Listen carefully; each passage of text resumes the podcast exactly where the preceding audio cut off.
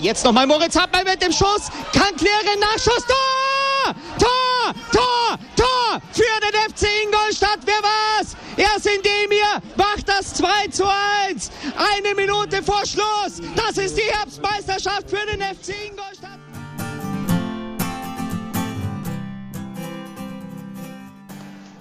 Servus Schanzer, herzlich willkommen zum Schanzer Zeitspiel, dem Podcast rund um den FC Ingolstadt. Heute versuchen wir die vergangene Saison der Schanzer endgültig zu den Akten zu legen. Aber eins kann ich euch versprechen, zum Abschluss wird es nochmal richtig emotional, denn zufrieden ist bei uns wirklich niemand.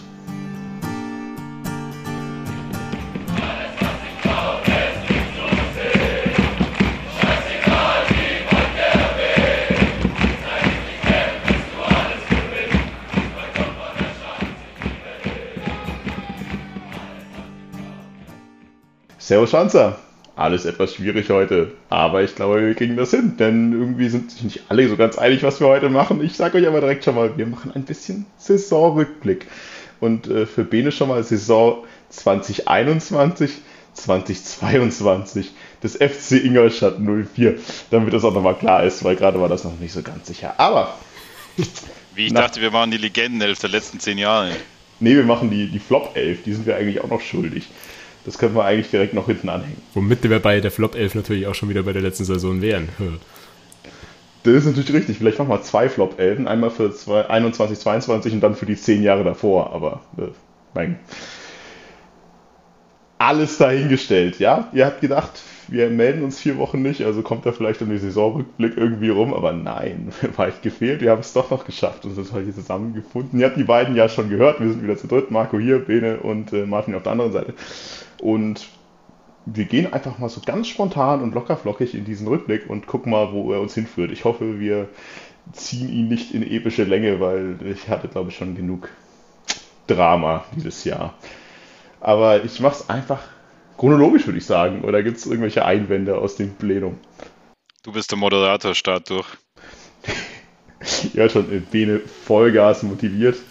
Ja, wenn man von 34 Spielen ungefähr 7 gesehen hat, ist auch blöd, nochmal einen Rückblick zu machen. Aber wir, wir versuchen es einfach mal. Drei Spiele. Ja, auch okay. Aber zu den drei musst du dann auf jeden Fall ausführlicher dazu sagen, was, was so passiert ist. Egal. Wir setzen uns ungefähr ein Jahr zurück äh, nach dem glorreichen, wahnsinnigen Aufstieg der Schanzer in die zweite Liga. Und damals schon irgendwie so einigen Personalien, die auch über das Jahr hinweg und jetzt auch immer noch für Gesprächsstoff sorgen. Und das war im Grunde dann erstmal eine Trennung von Thomas Oral und Michael Henke. Und eine ziemlich neue Ausrichtung der Schanzer für die neue Saison.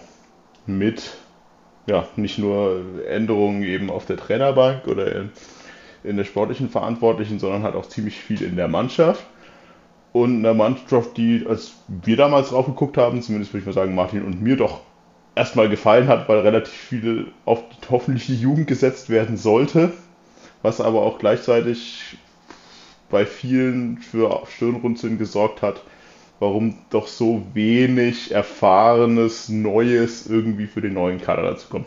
Ist das erstmal so noch richtig zusammengefasst oder wie war eure, euer Gedanke damals? Als ihr die, den, ja, die, den Kader für den Start in die zweite Liga gesehen habt. Ja, ich habe jetzt kurz irgendwie ein bisschen gezuckt, als du gesagt hast, äh, so großer Umbruch oder viele, viele neue Gesichter. Also das hatte, würde ich jetzt irgendwie nicht so sehen. Ähm, Im Grunde haben wir ja eher weite Teile der Aufstiegsmannschaft mit unter Vertrag mit in die neue Saison genommen und auch mitgenommen. Das heißt, die ganzen Neuzugänge, die kamen, die jetzt auch nicht übermäßig viele waren, ähm, kamen ja eh erst relativ spät in der oder spät in der Transferphase. Aber es ist, glaube ich, eher rückblickend, wenn man so sieht, äh, sind da schon sehr viele Spieler auch, die wir, hätte ich jetzt mal gesagt, vor so eineinhalb Jahren oder so, als wir irgendwie im Aufstiegskampf der dritten Liga waren, ähm, eher als ja nicht unbedingt jetzt Kern einer Zweitligamannschaft eingestuft hätten, äh, mitgezogen. Das weiß ich jetzt nicht mehr, wie wir das letztes Jahr in der Vorschau irgendwie bewertet haben oder so, aber es hat doch ja schon für Überraschungen gesorgt, dass irgendwie damals kurz nach der nach dem Aufstieg im Endeffekt irgendwie diese Pressemitteilung kam mit irgendwie, ja, diese zehn Spieler oder was, ähm, haben sich jetzt hier irgendwie die Verträge automatisch verlängert. Ähm, wo ich schon gesagt hätte, okay, wow, da ist der Kader aber ganz schön voll auf einmal. Ja. hast natürlich recht. Also man muss, glaube ich, so ein bisschen unterscheiden zwischen, wie sind wir in den ersten Spieltag gestartet. Da waren tatsächlich nicht so unglaublich viele Neuzugänge. Nachdem es ja dann doch einige Verletzungen gab, auch zu Beginn der Saison noch, hatten wir trotzdem wenn ich mich jetzt nicht irre, schon acht neue Spieler in, in dieser Sommertransferphase geholt. Aber ja, insgesamt geht es schon eher darum zu sagen, dass das Verwunderliche, was eben damals war, oder für viele verwunderlich war, ist eben, dass man ja, relativ wenig irgendwie auf neue Erfahrungen gesetzt hat, sondern relativ mehr gedacht hat, naja, wir kriegen das schon hin mit dem, was wir haben. Also ich fand es eben auch sehr überraschend, dass eben relativ wenig so gefühlt gemacht wurde. Außer dass halt quasi diesen großen Umbruch gab, äh, wo man immer von außen sich äh, gefragt hat und ja auch wir diskutiert haben, was ist denn da genau passiert mit äh, Oral und Henke und dann eben auf Petzold. Und dann ja schon, weil haben ja auch wir spekuliert, beziehungsweise mögliche Gründe aufgezeigt, weswegen man denn so vorgeht. Ähm, dass man so wenige Transfers holt oder zumindest so lange so wenige Transfers holt. Also mir ist noch in Erinnerung, dass eben dann Transfers gemacht wurden, aber eben sehr, sehr spät, wo wir dann schon gesagt haben, wie soll sich denn dann überhaupt äh, gerade in der Innenverteidigung eine zentrale Achse einspielen, wo äh, nach dem Abgang von Paulsen es ja schon dann herausfordernd wird und gerade diese Innenverteidigung schon eins der Kernstücke sein muss. Und äh, das ist zum Beispiel mir noch in Erinnerung geblieben, wo man dann schon sich überlegt hat, wie viel Geld ist denn vorhanden? Gibt es dadurch Corona eben ein großes Loch und äh, sehr, sehr viele Beschränkungen? Oder wieso wird man so tätig, wie man eben tätig geworden ist? Ja, und was man halt sicherlich sagen muss, also du hast gerade gesagt, Innenverteidigung ist eine, hat es dann halt auch einfach wichtige Spieler, die verletzt waren und auch länger verletzt waren. Also Rakis ja soll ein wichtiges Puzzlestück der Mannschaft sein, auch eben für diese Innenverteidigung verletzt. Elva, auf den man jetzt schon jahrelang wartet, halt ewig lang verletzt. Hm, hast einen Ben Baller geholt, bei dem sicherlich viele auch gedacht haben, das könnte so die Schaltzentrale werden für die Mannschaft.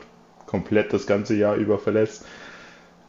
Es war halt wirklich, sagen wir mal, eher ein holpriger Start die Frage, die sich jetzt im, im Nachhinein sicherlich irgendwie stellt, über die wir uns ja auch so ein bisschen drehen, ist halt die, wie sieht man denn jetzt im Nachhinein diese Trennung von Oral und Henke? Also damals war es schon zweischneidiges Schwert. Ich meine, ich, wenn ich zurückgucke, würde ich mir ein bisschen sagen, ja, mein Gott, ich war jetzt nicht böse, um Oral wieder in Anführungszeichen los zu sein. Hm, aber mein, wie seht ihr es im Nachhinein? Also um nochmal kurz vielleicht auch auf die Transfers einzugehen, ich glaube schon, dass die Strategie, die man ja jetzt im Nachhinein natürlich als falsch irgendwie rausstellen muss, irgendwie zu sagen, ähm, Transfers halt relativ spät erst in der, im Transferfenster irgendwie zu machen, ja schon die war zu sagen, man nimmt irgendwie eine Aufstiegseuphorie mit, kann damit vielleicht die ersten Spiele bestehen, um dann nochmal irgendwie punktuell auf einem Transfermarkt, der vielleicht relativ spät wegen Corona erst irgendwie in Schwung kommt, dann nochmal irgendwie ein Schnäppchen machen und dann auch gezielt sehen, wo man die Mannschaft irgendwie noch verstärken muss aber zu einem Zeitpunkt, wo wir vielleicht schon irgendwie Punkte haben. Das ist halt massiv nach hinten losgegangen.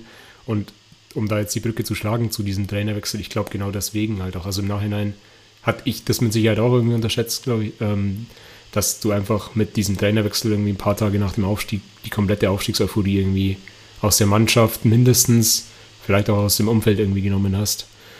Ähm, das haben uns auch Spieler jetzt äh, oder schon während der Saison auch äh, immer wieder bestätigt ähm, hätte ich auch nicht für so massiv eingeschätzt, muss man aber, glaube ich, mit, auf jeden Fall mit reinnehmen, dass dieser Trainerwechsel, ich versuche den weiterhin so ein Stück weit irgendwie zu verteidigen, dass es nicht falsch ist, die, dem Roberto Petzold die Chance zu geben, aber ich glaube, der Zeitpunkt einfach fatal falsch für alle Parteien. Also für ihn selbst, für den Verein.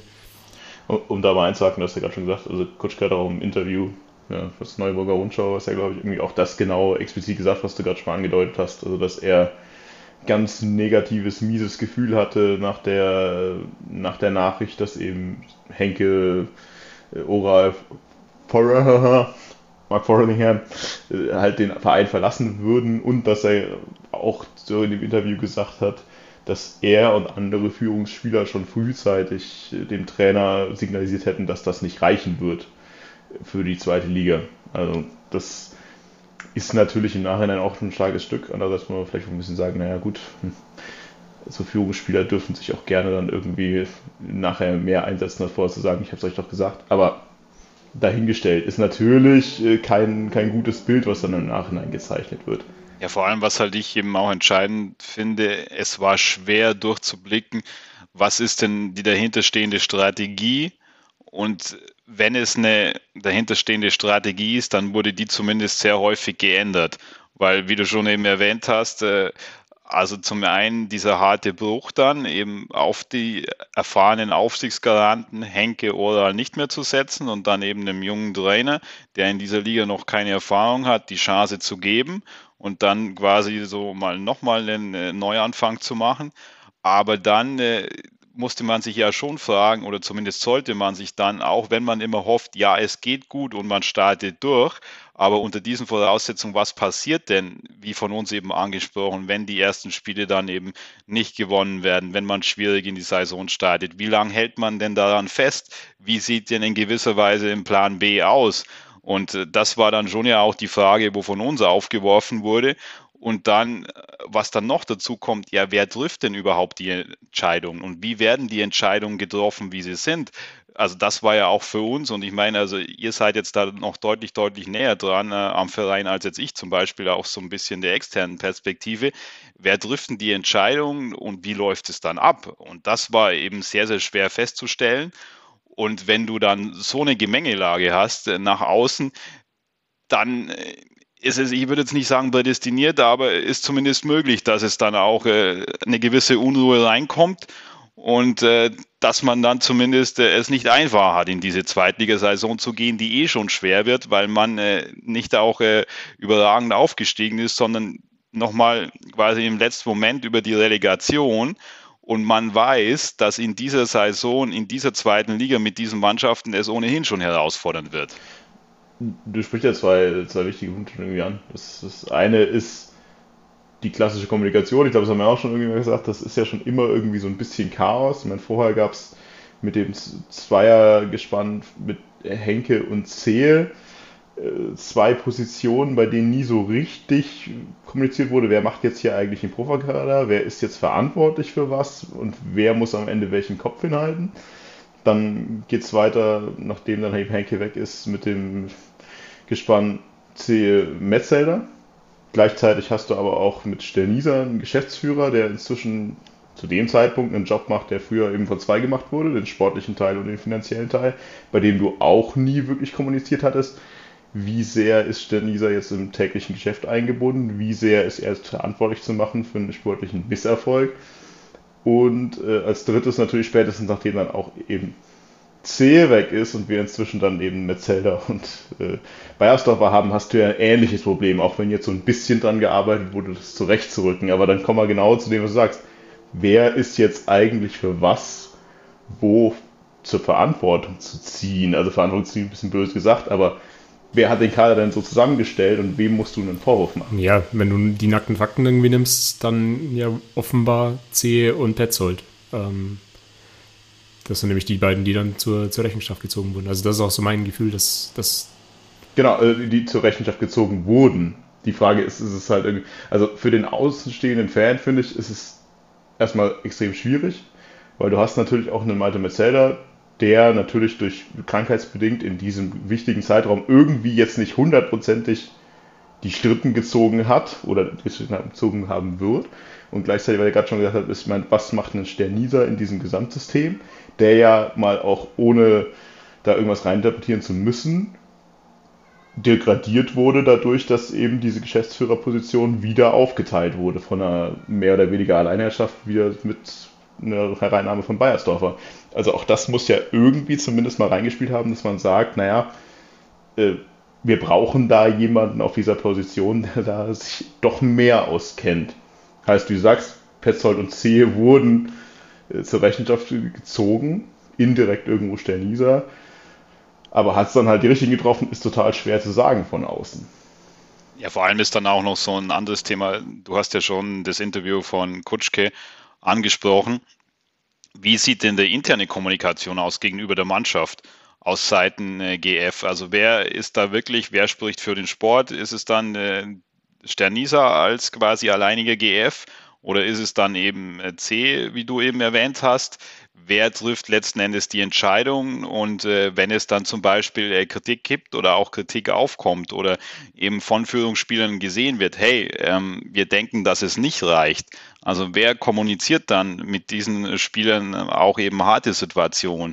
Und wie werden diese angenommen? Und auch äh, intern kommuniziert beziehungsweise offengelegt. Und das sind ja schon so viele Fragen, äh, wie man jetzt daran erkennt. Und wenn man dann eben in so eine zweite Liga geht, in der man es ohnehin schon schwierig hat und auf jeden Fall einer der ja wahrscheinlich äh, Favoriten auf den Abstieg ist, zumindest wenn man die Lage neutral analysiert, dann wird es halt sehr, sehr schwierig, weil dann kann man sich schon ausmalen, was passiert dann, wenn eben der erste Gegenwind kommt.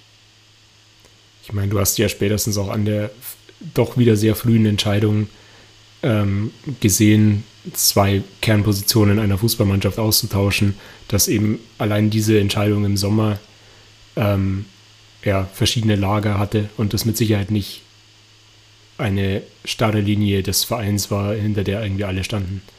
Ähm, und das ist halt nie eine gute Sache. Vor allem nicht beim FC Ingolstadt, der sich ja grundsätzlich schon schwer tut, ähm, halt wirklich mal einen eingeschlagenen Weg ähm, dann auch bei Gegenwind zu verfolgen. Das, das, Krasse ist ja im Endeffekt, äh, wie du schon sagst, es gab ja dann wohl keine einheitliche Linie. Aber trotzdem machst du halt in kürzester Zeit zwei extrem starke Richtungswechsel. Irgendwie. Also du, irgendwer entscheidet ja quasi, und so wie du es ja überall rausgehört hast, wurde ja nicht von Oral und Henke entschieden, dass sie keinen Bock mehr haben, sondern es wurde entschieden, dass sie keinen Platz mehr haben in, im FC Ingolstadt momentan. Heißt, irgendwer hat trotz, ja, trotz nicht eindeutiger Gemengelage halt wirklich einen starken Cut gemacht und dann nach acht Spieltagen einen starken Cut genau in die andere Richtung, indem du eben nicht nur den Trainer rausschmeißt, sondern halt gleichzeitig auch noch Florian Zehe, der als ja dann wohl irgendwie auch noch als Sündenbock für diesen Kader gesehen wurde. Aber da musste ich halt schon fragen, wer hat denn da welche Strippen gezogen? Also wer hat erst Henke und Ora ausgebuhlt und welches Gegenlager hat dann halt äh, zwei, drei Monate später alles wieder in die andere Richtung gedreht? Und ist das jetzt anders? Das ist halt auch die Frage. Also sind wir jetzt irgendwie mit Dietmar Beiersdorfer an einem Punkt, an dem du sagst, jo, das alles, was vorher ohne Führung blöd abgelaufen ist, gefühlt ohne Führung, ist jetzt damit geregelt? Oder hast du die Lager immer noch? Ja, und vor allem, welche Mittel hatte man am Anfang zur Verfügung oder wurden beziehungsweise zur Verfügung gestellt vielleicht auch äh, denjenigen Personen, weil also ich erinnere mich dann schon nochmal an das Interview von Peter Jagwert, wie es dann hieß, ja, man kann auf jeden Fall noch nachlegen in der Winterpause. Und äh, da wurde ja dann, wurden auch ja dann noch einige Transfers gemacht. Und da frage ich mich schon, ja, ähm, hat man denn am Anfang ein geringeres Budget zur Verfügung gestellt? Oder wie lief das denn ab? Weil wieso wird man dann äh, quasi nochmal mit äh, so einer Aktion in der Winterpause tätig?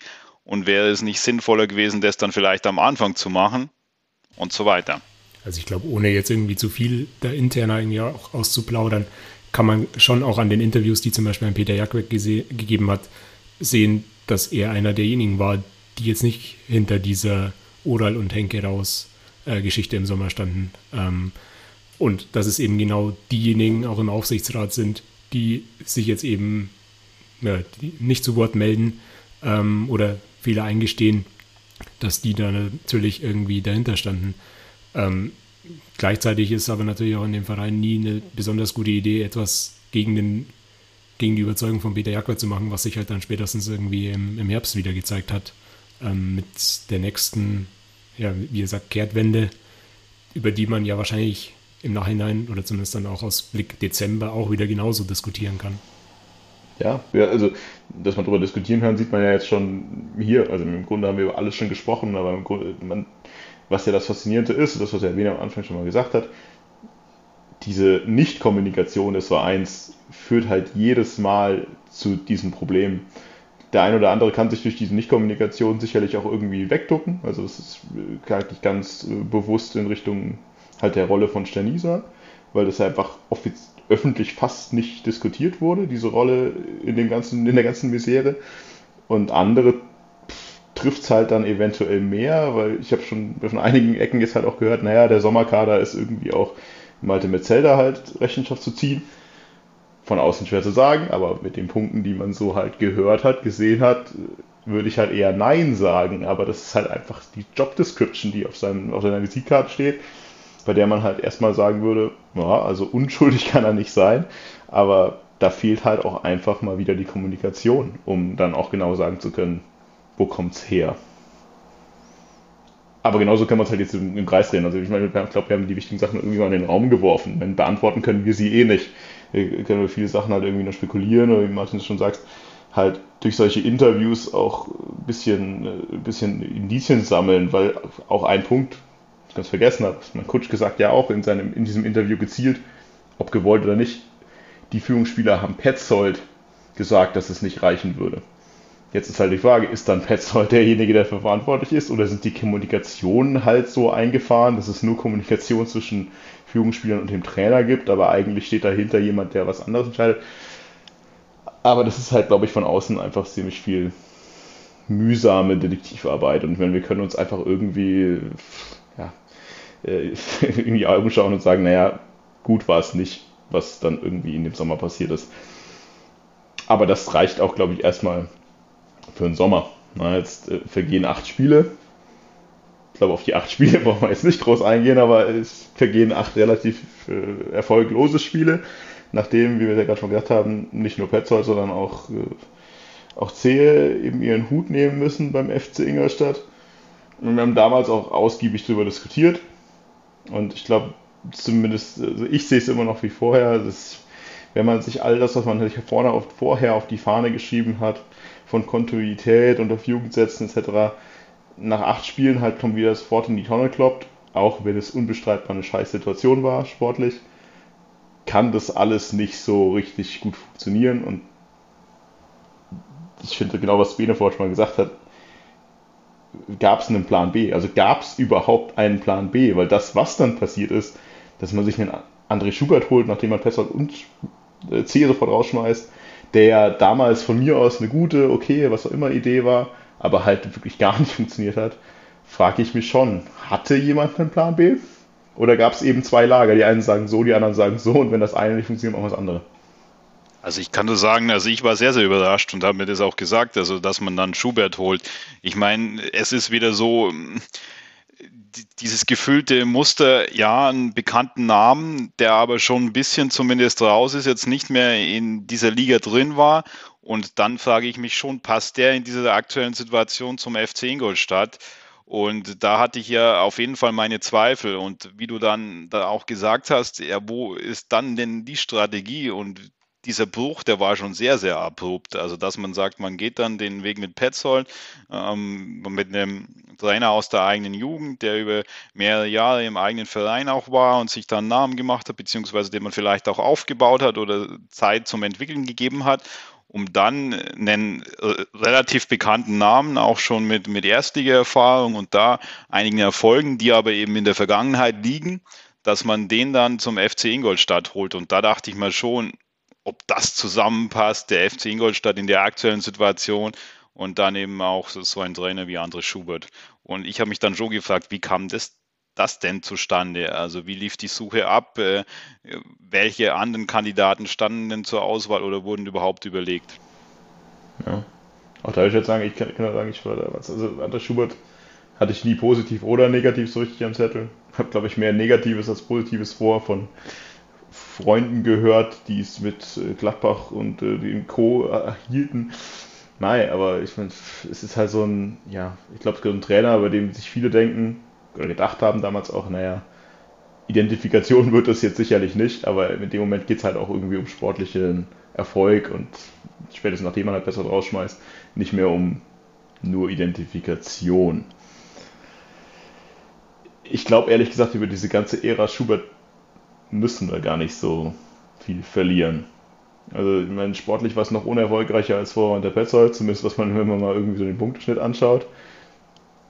Die Frage ist halt eher, wie ging es dann weiter und wie sind denn die Ideen dann weiter gewesen? Weil ich glaube, im November kam Bayersdorfer zum FC Ingolstadt, wenn ich mich richtig entsinne. Ja, auf jeden Fall, bevor halt, bevor halt Schubert gegangen ist, kam auf jeden Fall eben äh, der Bayersdorfer.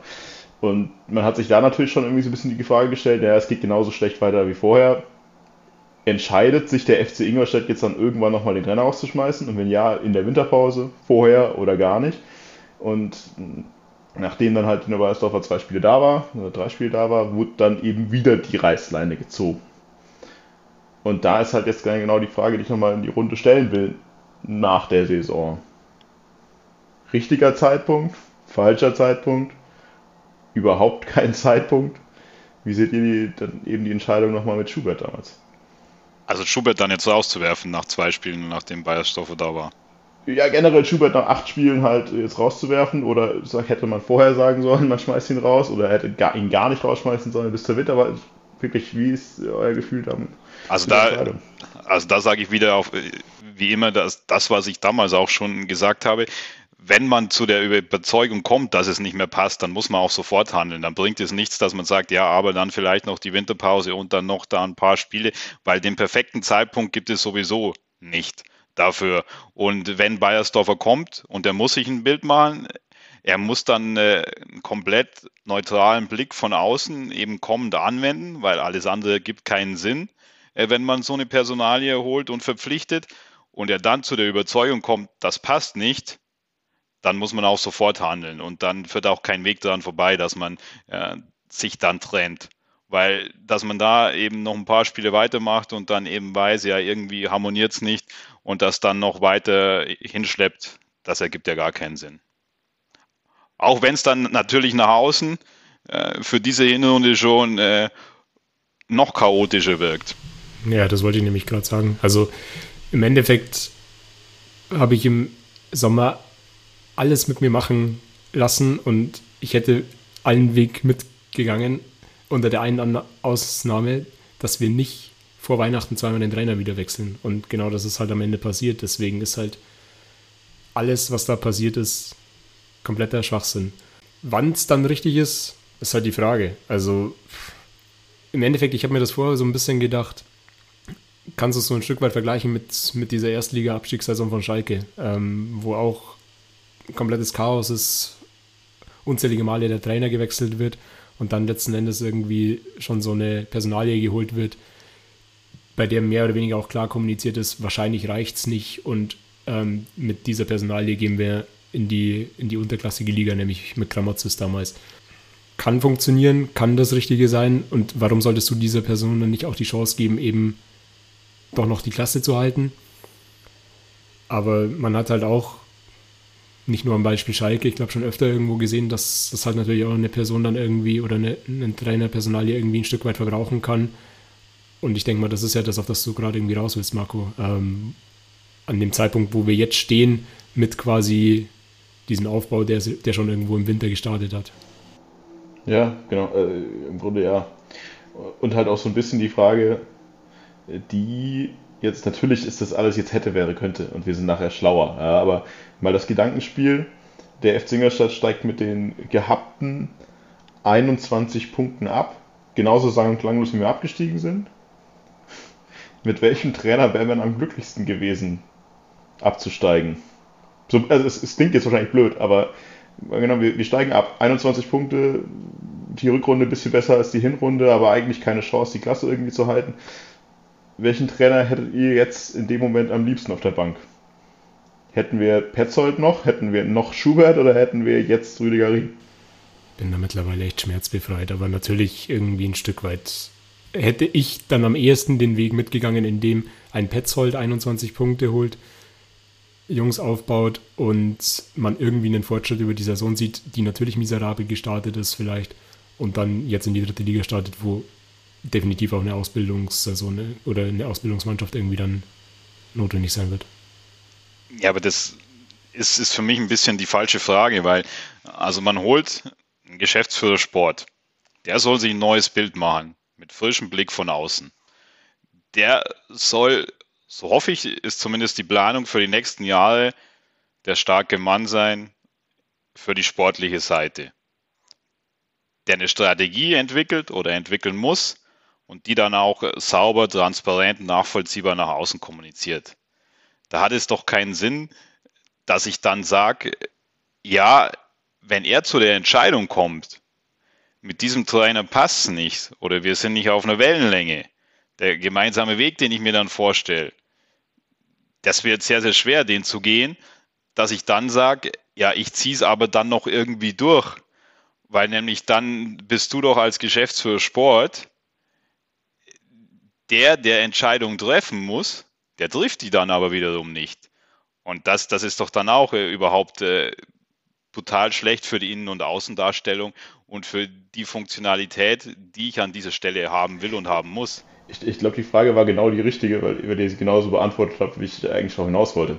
Also, weil die Frage ist ja nicht, äh, soll sich Bayersdorfer anders entscheiden, sondern die Frage ist ja quasi die, dass man im Nachhinein sagt, Bene, du sagst, ja, es war genau richtig, indem man in dem Moment gesehen hat, hey, wir kommen nicht zusammen, wir holen nochmal einen neuen Trainer und machen das eben jetzt mit Rüdiger Also das ist im Endeffekt genau die Frage, die ich eben gestellt habe. Und das war genauso mit Absicht so gestellt, weil man kann natürlich sagen, wie Martin schon sagt, naja, im Nachhinein wurde halt mit der Petzold und Zehe-Entlassung die erste rote Linie überschritten, indem man halt sehr schnell wieder aus der Kontinuität rauskommt und seinen Weg nicht weitergeht. Spätestens mit der Schubert-Entlassung jedes Tuch wieder zerschnitten, was in die Richtung ging.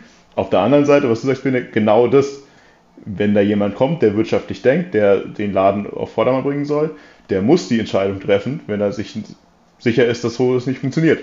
Und genau das war im Endeffekt äh, ja die Frage, auf die ich hinaus wollte. Lustigerweise, oder was weniger lustigerweise, ist, glaube ich, keiner hier, der sagt, also jetzt hätte ich gerne noch den Schubert und wäre mit 21 Punkten abgestiegen. Also es gibt halt irgendwie zwei Welten. Die eine ist, ich will Kontinuität und die andere Welt ist, naja, sportlich und wirtschaftlich war das sicherlich die richtige Entscheidung.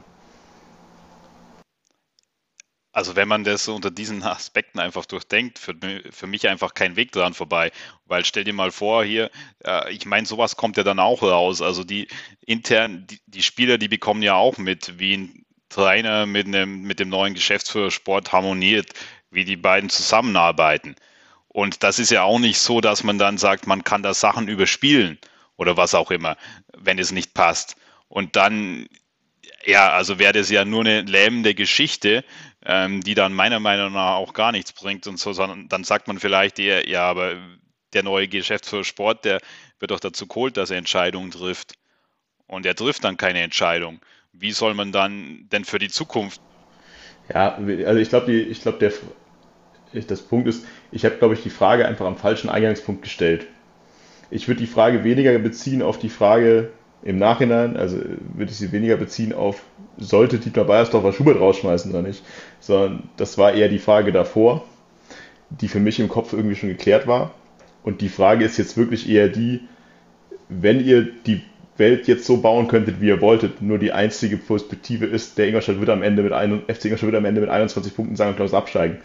Welche Alternative in einem Paralleluniversum wäre euch lieber gewesen?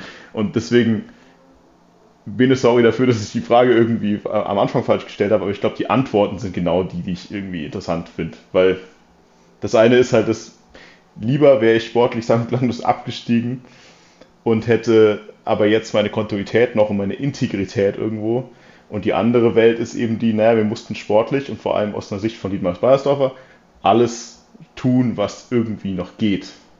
Und beide Welten sind, denke ich, für sich irgendwie richtig. Aber es sind natürlich auch beides Gedankenspiele. Ja, also ich habe deine Frage, denke ich, schon richtig verstanden. Ich meinte nur, für mich gibt es das lieber nicht, weil nämlich der Fehler liegt vorhin schon. Der, der Fehler liegt daran, dass, dass ich äh, quasi in die Saison gegangen bin, wie ich gegangen bin und dann von Petzold auf Schubert diesen äh, maximalen Schwenk vollzogen habe. Und dann, dann habe ich für mich diese Option nicht mehr wenn ich dann noch einen neuen GF hole, dann, dann gibt es da nicht lieber oder was passiert eher, sondern da ist es klar, dass der nur eine Entscheidung treffen kann, die immer irgendjemanden nicht zufriedenstellt in dieser Situation. Ja, das hat halt so ein Gedankenexperiment auch an sich, dass es irgendwie nicht, nicht geht. Ja, ja klar, du, du ich verstehe es. Also ich, ich versuche nur meinen mein Punkt da relativ klar zu machen, dass für mich dann eben ähm, keine, keine ernsthaft alternative Option gibt in der Situation, wenn es nicht genau, passt. Genau, aber, also, aber dann lass mich auch noch kurz klarstellen, dass ich natürlich auch nicht sage, man muss zwangsläufig mit Petzold irgendwie die Saison zu Ende führen, weil so wie diese Stimmung und so weiter war, war das mit Sicherheit der einzige Punkt. Also mir ging es wirklich nur um dieses, wenn ich am Ende die 21 Punkte habe, was nehme ich dann? Jungs, Genau, ist glaube ich egal. Also ich, glaube, Martin hat die Frage mehr in meinem Sinne verstanden und deswegen finde ich einfach okay. Und Bene hat die, Sinne, die, die Frage halt einfach realistischer und äh, detail, naturgetreuer beantwortet. Aber ich finde die Fragen und die Antworten beides passt so und wir haben uns jetzt genug verwirrt. Deswegen äh, gehe ich weg von dem, äh, von dem Punkt.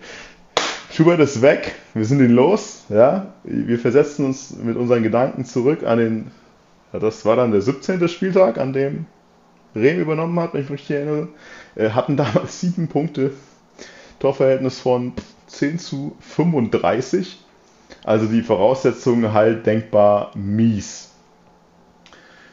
Erstes Spiel unter äh, Rehm wurde dann erstmal verloren war auch irgendwo klar. Ich meine, so schnell ändert sich diese Mannschaft irgendwo nicht und dann war dann halt die Hinrunde damit abgeschlossen.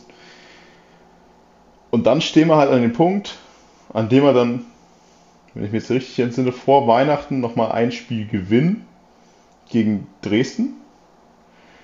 Und man halt so ein bisschen, so ein bisschen, so diese Trainer Neuverpflichtungs-Euphorie irgendwie hatte, mit der man dann im Nachhinein, weiß nicht, ob es positiv oder negativ war, in die Winterpause geht.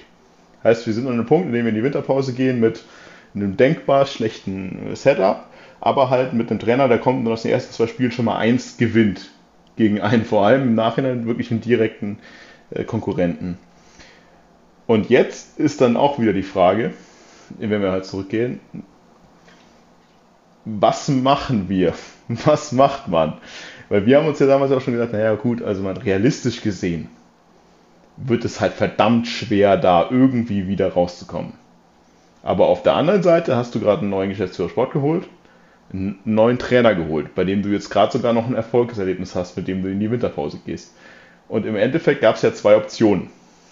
Entweder du sagst, yo, wir müssen uns schon stark damit befassen, dass diese Saison in der dritten Liga endet und lass uns in die Richtung gehen. Oder, hey, ich blase nochmal voll auf Angriff.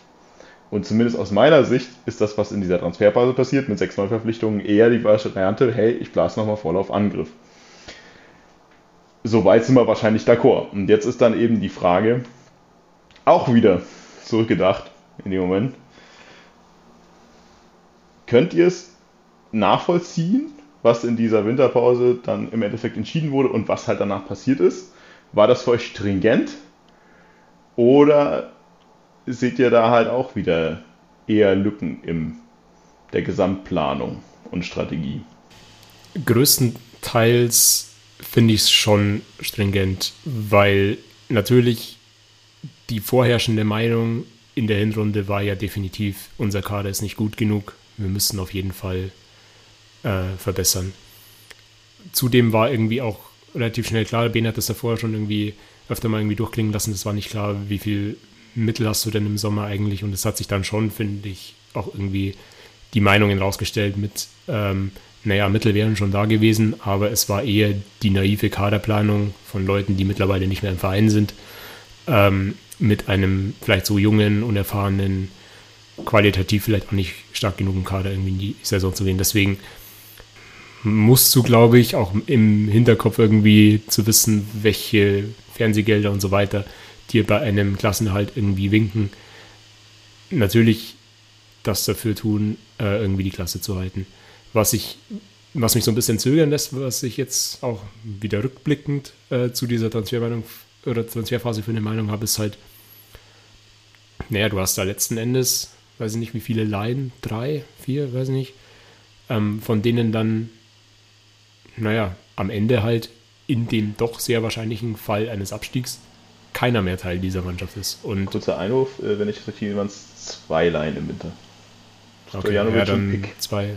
Ja, genau, aber also irgendwie habe ich die sehr, sehr präsent, weil sie natürlich auch irgendwie ähm, die so verkauft wurden, als wären das dann irgendwie auch Spieler oder dass alles, was im Winter irgendwie passiert, auch was langfristiges für die neue Saison ist. Und ähm, das ist halt jetzt, gerade wenn ich mir irgendwie anschaue, was da irgendwie für verbrannte Erde auf der Torwartposition irgendwie hinterlassen wurde, dann gehe ich nicht hundertprozentig mit, dass es irgendwie völlig richtig war, was im Winter passiert ist. Es sind ja vor allem auch irgendwie zwei Facetten. Ähm, das eine ist, ist das im Nachhinein richtig gewesen, was im Winter passiert ist? Du sprichst schon Bundic an, also es ist natürlich so oder so schwierig. Also egal, ob du es für die dritte Liga durchplanst oder mit dem Klassenerhalt rechnest. Und die andere ist halt, naja, es hat halt alles an einem Strang gezogen. Also es kam ja zusätzlich ja auch hinzu. Also wir haben ja nicht nur sechs neue geholt, sondern wir haben ja auch fünf Spieler ausgebotet, bei denen du so ein bisschen von, naja, mehr oder weniger von Signalwirkung auch bei Beistan Schedera mal eben geredet hat. Und dann damals auch schon Susek, auf den man ja immer noch so ein bisschen gehofft hat als äh, Spielmachertalent. Heißt, es wurde ja auch da einfach schon mit Abgängen Personalentscheidungen getroffen, die, ja, ich meine, viele irgendwie schon eher für zweite Liga sprechen. Aber ich wollte dir nicht mich dein Resümee äh, weggrätschen. Nee, nee, überhaupt nicht. Also für mich war es, wie du schon gesagt hast, äh, zum einen, oder auch Martin gesagt hat, einerseits äh, sehr nachvollziehbar, dass man auf Positionen, wo man eben Probleme hat, etwas macht, aber andererseits Sachen dann schon sehr, sehr überraschend. Also gerade diese Torwartposition, weil nämlich, äh, da frage ich mich dann schon, bringt es das jetzt, wie ihr schon gesagt habt, da nochmal irgendwie komplett für Unruhe zu sorgen? Bringt es das in Bezug auf den möglichen Gewinn, den ich mir dadurch verspreche? Und dann, so würde ich zumindest rangehen in so einer Situation, ich versuche schon noch mit einer gewissen Wahrscheinlichkeit, also im Sinne von den Transfers und natürlich auch intern, äh, das dann schon noch äh, zu kommunizieren, hey, wir greifen jetzt nochmal an, wir nehmen den Schwung, den wir mit diesem Spiel, mit diesem Gewinn kurz vor der Winterpause nochmal haben und zumindest äh, mit sieben Punkten äh, nochmal äh, auf eine Punktzahl ranzukommen, wo äh, sich nochmal Optionen ergeben. Das nehme ich nochmal alles mit. Ich gehe aber natürlich oder würde nicht all in gehen und sagen, ich setze jetzt alles auf dieses eine Ding, dass ich äh, in dieser Situation in dieser zweiten Liga bleiben muss, weil so muss man dann auch realistisch sein. Dafür ähm, darf ich meinen Verein dann nicht kaputt machen und äh, darf dann nicht in so ein großes Loch zum Beispiel finanziell reißen oder darf dann irgendwie mir das, das komplette Umfeld äh, kaputt machen, weil da muss man auch realistisch genug sein, dass eben schon eine ordentliche Wahrscheinlichkeit dafür spricht, dass es in dieser Situation in der Winterpause leider am Ende heißt, dass man in die dritte Liga muss. Und dann schaue ich lieber mit der Strategie eben, dass ich sage, ja, ich tätige Transfers und frage mich immer auch, glaube ich, dass dieser Spieler bereit ist, mit in die dritte Liga zu gehen und dann eben einen Neuaufbau gestalten zu können. Weil jetzt muss ich es dann schon so machen. Jetzt habe ich einen neuen Geschäftsführersport. Der hat jetzt einen Trainer geholt, ähm, wo er der Überzeugung ist, dass er passt. Und dann muss ich jetzt schon in dieser Situation eine Strategie haben, die eben auch die dritte Liga mit einbezieht. Und äh, da sollte das dann schon der Fall sein, dass ich dann eben sage, hey, ich setze dann eher auf jemand vielleicht, äh, von dem ich auch äh, ausgehe, dass der nächstes Jahr noch ein zentraler Stützpfeiler für eine Mannschaft sein kann, die eben wiederum in der dritten Liga um den sofortigen Wiederaufstieg mitspielt. Und das halt immer, also wir hatten sechs Neuverpflichtungen im Winter, weil ich ja gerade schon mal gesagt habe. Also die Frage ist halt, was war mit diesen Neuverpflichtungen die Ausrichtung? Also die beiden Laien, klar, sagst du schon, Martin, das ist, äh, die sind keine Planung für die dritten Liga. Definitiv nicht. Andererseits muss man natürlich sagen, Muslio ist noch da, Stefanovic ist noch da, Stand heute, der 13.06.2022 um 20.31 Uhr. Ähm, Suleimani ist noch da und Sapai ist noch da, aber höchstwahrscheinlich natürlich irgendwo auch, weil er halt jetzt am Ende verletzungsbedingt ausgefallen ist, äh, zumindest nicht der heißeste Transferkandidat gewesen. Heißt, naja, die vier, die wir geholt haben, die sind zumindest Stand jetzt noch da für den Drittligakader. Die zwei Laien, bei denen halt das Torwart-Ding viel kaputt gemacht hat, wie wenig anderes, nicht. Trotzdem würde ich auch in Retrospektive immer noch sagen, das war definitiv ein viel deutlicher Angriff in der Transferphase in der zweiten Liga zu bleiben, als ein vorausschauender Aufbau für die dritte Liga. Ich finde es irgendwo in der Mitte. Also man kann jetzt über die Laien denken, was man will. Vielleicht nimmt man die mal raus, aber ich finde jetzt die anderen, das sind zumindest auch wahrscheinlich wirtschaftlich keine verrückten Sachen, so wie Bene sagt, das ist schon auch ein Stück weit zweigleisig irgendwie gedacht. Das sind auf dem Papier, hätte ich jetzt gesagt, schon Spieler, die, wenn vielleicht das ein oder andere Rädchen ineinander greift, dich Richtung Klassenerhalt bringen können, die aber unter Umständen dir entweder auch in der dritten Liga weiterhelfen oder die du zumindest dann vielleicht sogar gewinnbringend verkaufen kannst. Und das ist irgendwie so ein Stichwort irgendwie Musliu, der sich halt jetzt zumindest mit der Nationalmannschaft irgendwie ein Stück weit in, ins Rampenlicht gespielt hat und wovon ich auch ausgehen würde, dass der dann irgendwann jetzt in den nächsten Wochen weg ist, aber halt dann zumindest kein Verlustgeschäft irgendwie ist. Insofern finde ich das jetzt nicht als, also, oder muss das eine das andere unbedingt ausschließen, das ist halt die Frage. Nee, muss es nicht, aber das ähm, ist ja auch eine Antwort. Also, das ist ein bisschen die Frage, ist es, ist es halt eine, eine klare Strategie aufs Erste, ist es eine klare Strategie aufs Zweite oder ist es halt irgendwas in der Mitte? Was jetzt richtig oder falsch ist, das kann eh kein Mensch sagen. Und, und in der Retrospektive redet man sich immer leicht. Was mich natürlich dann am Ende des Tages eher interessiert und was wir ja auch schon viel irgendwie besprochen haben, ist eher die, du tust für den Winter noch so viel. Du schmeißt erstmal den Trainer raus, nachdem du noch gerecht für Sport gemacht hast. Äh, servierst fünf Spieler ab mit Signalwirkung. Das muss man ja auch mal sagen. Es ist ja immer noch, ich meine, Beißer und Schindera im Winter halt einfach mal abzuservieren, das ist nicht, ja gut, also die sind jetzt nicht mehr die erste Wahl, sondern du hast es offiziell erstmal abserviert und gesagt, jo, raus, wir machen was anderes. Und Stendera ist halt tatsächlich einfach mal vor was, zwei Jahren gekommen als großer Hoffnungsträger irgendwo. Und Beister ist Beister. Und dann spielst du aber halt eine Rückrunde, wie du sie spielst. Und da haben wir schon lange und breit drüber geredet, aber am Ende des Tages ist es halt einfach so, du hast dieses eine Spiel Euphorie irgendwie vor der Winterpause, von dem du sagst, hey, vielleicht geht ja doch noch irgendwas. Dann hast du diesen furiosen 5-0-Sieg in, in Nürnberg, weil keiner Mensch genau, genau weiß, was da passiert ist. Aber ansonsten ist halt in dieser Rückrunde einfach ums Verrecken nicht wirklich was passiert. Und alles, äh, wo du gedacht hast, naja, aber wir müssen doch jetzt. Wir, also wenn wir irgendwie drüber reden, dass wir vielleicht in der Liga bleiben, müssen wir jetzt anfangen. Und ein Spiel nach dem anderen vergeht, in dem du immer das Gefühl hattest, also so richtig auf alles auf eine Karte gesetzt haben wir nie. Also ist irgendwie das ist okay, ab diesem Moment müssen wir halt die Spiele gewinnen. Und wenn es verliert, scheiß an. Also dann verlieren wir das Spiel halt. Schlimmer als letzter werden wir jetzt nicht. Und das ist für mich irgendwie diese ganze Saison, diese ganze Rückrunde über nicht passiert. Und spätestens da muss ich halt sagen, das beißt sich dann halt doch mit dem, was du im Winter getan hast. Ja, das haben wir in den wenigen Folgen, die wir jetzt irgendwie in den letzten Monaten aufgenommen haben, auch schon lang und breit irgendwie rauf und runter diskutiert, dass wir haben nicht mehr wirklich dran geglaubt, aber uns wurde dann doch immer wieder subtil vermittelt, ähm, dass ja doch noch alles möglich ist. Und das hast du eigentlich, finde ich, zu keinem Zeitpunkt irgendwie gespürt. Ja, also subtil ist das eine. Also subtil ist das, wenn dem äh, Rüdiger Reden sich hinstellt und sagt, ich weiß, was ein X-Spiel noch möglich ist. Ich weiß, dass es ein X-1-Spiel noch möglich ist, äh, bis es null sind. Und das andere ist halt wert, so, so subtil fand ich halt die Winterpause nicht. Also deswegen, das war schon eher mal eine Ansage. Und auch da ist halt dann am Ende des Tages wieder die Frage, ja, es kommen wieder Spekulationen rein, aber greifen halt da die Verantwortlichen irgendwie ineinander. Also wir haben vorher darüber geredet, du holst einen Dieter Beiersdorfer, der kommen soll als Geschäftsführer Sport und den Laden auf Vordermann bringen. Entscheidet sich nach dem Spiel, ich schmeiße einen Trainer raus. Wird zusammen mit Malte Metzelder dann entschieden, dass im Winter wirklich nochmal ordentlich auf die Kacke gehauen wird. Aber die Spielweise und die Einstellung von Spiel zu Spiel, das ist ja dann am Ende des Tages eher Trainersache. Und das ist ja die Frage, greift das dann wirklich so ineinander, wenn es zumindest nach außen nicht so gelebt wird, wie es geredet wird? Aber auf was willst du jetzt gerade raus, dass ein Rüdiger Rehm am Ende dann nicht für den Klassenerhalt gespielt hat?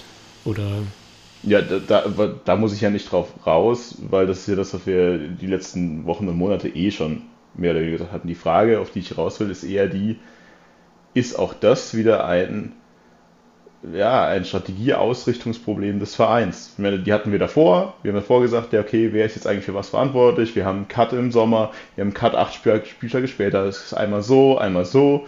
Dann denkst du, geht es jetzt in die richtige Richtung, weil du Timo Beiersdorfer holst, der jetzt vielleicht die Zügel an sich reißt. Mit vielen Handlungen, die im Winterpause auf das eine sprechen für mich dann halt aber einfach das, was im Operativen passiert am Spieltag, dem komplett wieder entgegenspricht. Und ist das halt einfach ein, naja, okay, der ging nicht mehr, der Mannschaft? Oder ist es halt wieder ein, es ziehen irgendwie nicht alle wirklich am richtig gleichen Strang Problem? Also wie das dann intern ist mit dem kleinen Strang, das ist immer von außen so schwer zu beurteilen, weil man da wirklich innen reinschauen müsste, um da wirklich ein finales Urteil geben zu können Es ging nicht mehr, das würde ich nicht unterschreiben. Ja, es war sehr, sehr schwer.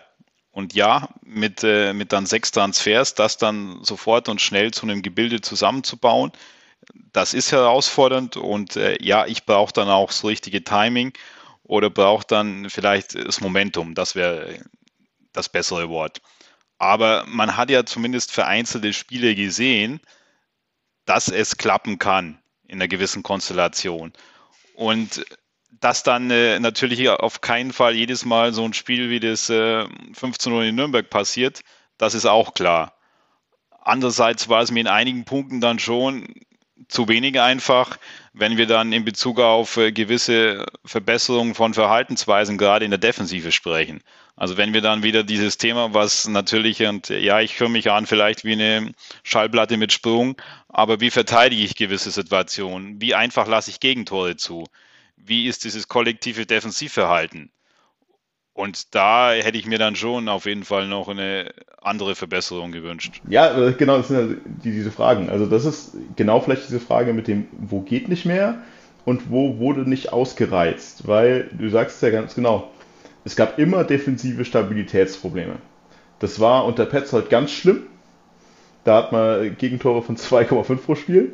Das war unter Schubert immer noch schlimm. Da hat man 1,88 Gegentore pro Spiel. Und das war unter Rigo Reben immer noch schlimm, aber besser mit 1,7, äh, 1,67 äh, Gegentoren pro Spiel. Und die Frage ist halt irgendwie, klar hat Rüdiger Rehm auf dem Papier mal das verbessert. Es kamen ein paar mehr Punkte raus, ein paar weniger Gegentore, ein paar weniger äh, Niederlagen. Aber ab welchem Punkt hättest du halt einfach sagen müssen, natürlich muss ich daran arbeiten. Aber ich muss, um das Ziel, das eigentlich noch da ist, äh, zu erreichen, anders einschlagen. Ich kann nicht jedes Spiel auf 0-0 spielen. Ich kann nicht jedes Spiel versuchen, um Gedeih und Gederb irgendwie stabiler hinten zu stehen, weil dann läuft mir halt einfach die Zeit davon. Und das ist halt am Ende des Tages, wie du schon sagst, klar, müßig, innen, außen. Aber was für mich halt definitiv feststeht, ist, dass das, was halt von Trainer vorgegeben wurde, vom Trainer gespielt wurde, wie auch der Trainer sich geäußert hat, nicht zu dem passt, wenn du sagst, ich habe da noch ein Ziel. Klassenerhalt. Und da kommt allerspätestens dann irgendwie, ich glaube, das hatten wir gar nicht mehr besprochen, ich weiß nicht mehr, wann die letzte Folge war, aber diese Interviews vorm letzten Spiel äh, in Hannover dazu, bei dem halt Rüdiger Rehm in der Pressekonferenz einmal den Satz sagt, bei dem man schon so ein bisschen merkte, dass es ihm das rausgerutscht ist, naja, wir wollen das Spiel gewinnen, um in der Rückrundentabelle nicht auf dem Aktivstart zu stehen, wo er dann noch legitimiert, es bringt zwar nichts, aber wäre schön wo ich halt sage, naja, also wer darüber nachdenkt, allen Ernstes, der hat schon einfach ein Problem in der Ausrichtung. Also wenn das irgendwie ein Ziel in deinem Kopf ist, dann ist da was falsch. Weil wen juckt die Rückrundentabelle, außer denjenigen, der für die eigene äh, Bilanz spielt. Und das andere, was mich auch ganz stark hat aufhorchen lassen, bisschen aus dem Kontext, aber hat irgendwie ja gesagt, naja, wir sollten das letzte Spiel in der Liga genießen, weil fast keiner derjenigen, die da spielen, wissen, ob wir in den nächsten Jahren nochmal in dieser Liga spielen. Und auch da muss ich sagen, also ich bitte euch, wenn das unsere Kampfansage für die nächste Saison ist, dass ich im letzten Spiel erstmal sage, ja, keine Ahnung, ob wir jemals hier wieder spielen. Also, Freunde, da müssen wir uns jetzt nichts vormachen. Also, wenn er mit mir weitermacht, dann seid mal froh, dass wir nicht hier äh, 19. geworden sind. Also, dann weiß ich halt auch nicht. Also, klar, da ist vielleicht ein bisschen viel rein interpretiert, aber so dieser absolute Wille, da schon zu zeigen, jo, das ist jetzt das letzte Spiel in der Liga, aber wir kommen zurück. Vielleicht schaffen wir es nächstes Jahr nicht, aber wir, wir werden zurückkommen. Und das muss das Ziel sein. Der, der ist halt komplett nicht sichtbar. Und für mich ist das die Rückrunde von Rüdiger Rehm ein einziges, ich sonne mich in meinem Teilerfolg und bin ja immer noch besser als die vorher. Und auch das schon der erste Anfang. Und da will ich jetzt schon vorwarnen und mahnen. Und ich werde euch sagen, ich habe es euch doch gesagt, ist jetzt schon wieder der erste Anfang der Versagermentalität. Um jetzt erstmal nicht zu hoch zu pokern und nächstes Jahr dann eventuell mit einer nicht so tollen Ausgangsposition und nicht so tollen Ergebnis doch zufrieden sein zu können. Und es ist mir vielleicht viel reinterpretiert, aber ich habe da jetzt schon keinen Bock drauf, ehrlich gesagt. Rant, toll. Ja, okay, wenn, wenn du jetzt mit dem Rant kommst, dann äh, versuche ich mal noch ein bisschen zu sezieren. Aber ja, ich stimme dir komplett zu. Äh, einige Aussagen fand ich da schon sehr fragwürdig beziehungsweise unglücklich. Genau die Aussagen, die du gemeint hast, äh, also wo ich mir dann schon gedacht habe, ja, also das war für mich auch nicht stringent und dann wie so eine Aussage zu treffen, dann, äh, wie du sagst, gerade zum Beispiel am letzten Spieltag, ja, wir wollen jetzt irgendwie äh, von einem sehr großen Stadion, von einer großen Arena, irgendwie eine Kulisse äh, da und da das und das nochmal machen, weil wer weiß, wann wir je wieder da quasi vor so einem Publikum spielen das, das dachte ich mir, wieso? Wieso bringt man diese Aussage so völlig aus der Not? Ich kann sagen, auf jeden Fall, hey, wir wollen jetzt von einer, von einer tollen Kulisse, die sicher in Hannover ist oder was auch immer, äh, wollen wir uns ordentlich verabschieden, wollen äh, nochmal zeigen, was wir können, was wir in dieser Saison zu wenig gezeigt haben, zu selten auf den Platz gebracht haben, um dann quasi mit äh, Schwung, was auch immer, in die dritte Liga zu gehen. Da gibt es ja einige Formulierungen und ich kann auch ähm, da quasi mit dieser Mannschaft und Aufstellung, die ich da äh, gespielt habe, mit äh, zum Teil jungen Spielern eine Chance gegeben, kann ich da alles verkaufen und kann da wirklich das äh, sehr, sehr stark und vernünftig nach außen kommunizieren. Und das hat für mich dann, habe ich mich schon gefragt, wieso, wieso jetzt diese Aussage oder wieso diese Aussagen? Und das ist dann vielleicht auch manchmal so ein Spiegelbild, weil nämlich das, wie du vorher gesagt hast, es wäre auch in der Rückrunde noch mehr möglich gewesen. Hätte es dann zum Nicht-Abstieg gereicht? Man weiß es nicht, sehr schwierig wahrscheinlich.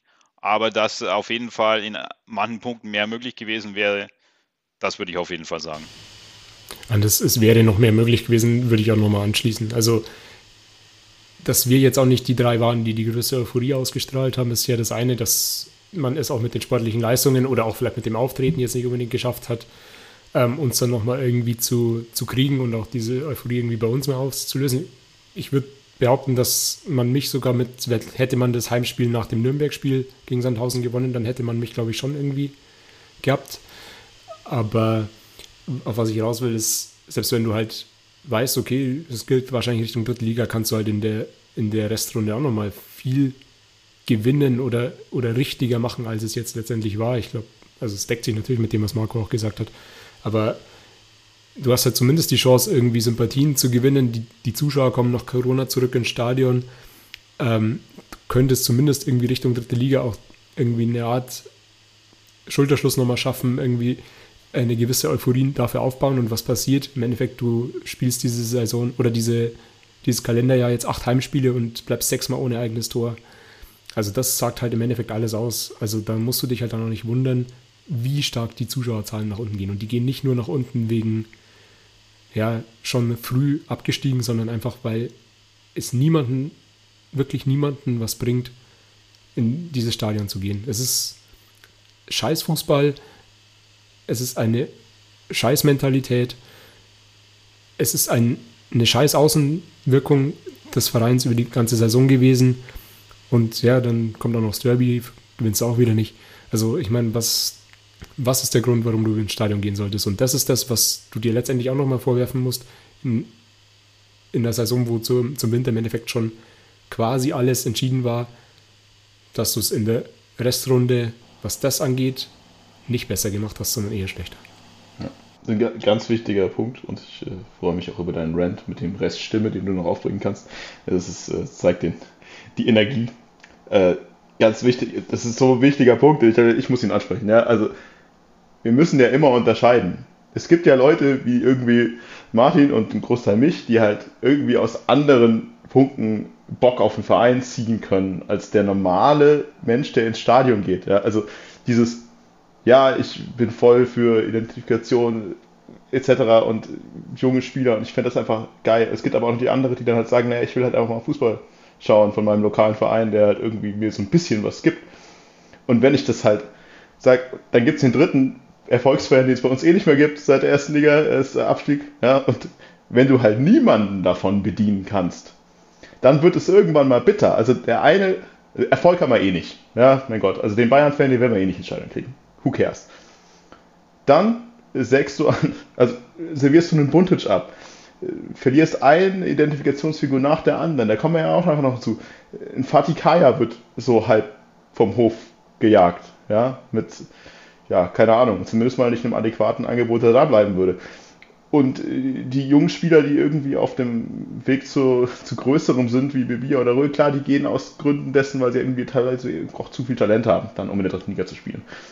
Aber wenn du sagst, na gut, ich habe keinen Erfolg, kommen die einen nicht, dann verliere ich alle Identifikationsfiguren derer halt, die halt irgendwie sagen, naja, okay, ich bin hier für anderes, ich bin halt für diesen familiären Verein da. Das wird gleichzeitig mit Füßen getreten, indem ich den Petzold, den C rausschmeiße, dann nochmal einen Trainer rausschmeiße, einen neuen Geschäftsführer Sport hole. Was auch immer, das ist eh extrem viele Brücken abgerissen. Und dann als drittes noch zu sagen, diejenigen, die zumindest mal sagen, hey, ich halte es mit dem FC Ingolstadt und gehe da gerne mal hin, um da Fußball zu gucken, die schauen sich dann 0-0 gegen Sandhausen an, bei dem unser komischer Möchtegern Premier League Torhüter, der jetzt hier zu diesem komischen Kackverein südlich irgendwo, was das östlich Donau-Richtung hinzieht, dieser komische Drecksöldner, der spielt dann auf Zeit gegen Sandhausen, in, genau in dem Punkt, in dem du sagst, hey, Fans sind wieder im Stadion, wir haben gegen Nürnberg gewonnen, vielleicht geht doch noch irgendwas. Und er spielt das dreckigste Zeitspiel aller Zeiten zu Hause gegen Sandhausen. Er sagt, okay, verpiss dich einfach. Und dann geht es ja weiter, dann sind wir abgestiegen irgendwann. Du spielst zu Hause gegen den HSV und kriegst einfach nur auf die Fresse von dem HSV, der wirklich mit angezogener Handbremse rückwärts im Aufstiegskampf noch rumfährt. Und die sich denken, ja gut, 4-0 gegen Ingolstadt, da muss ich ja gar nichts für machen.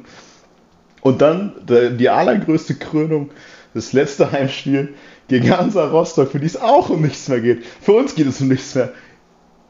Hansa Rostock hat wenigstens die Klassenverhalts-Euphorie. Den mache ich nicht mal einen Vorwurf.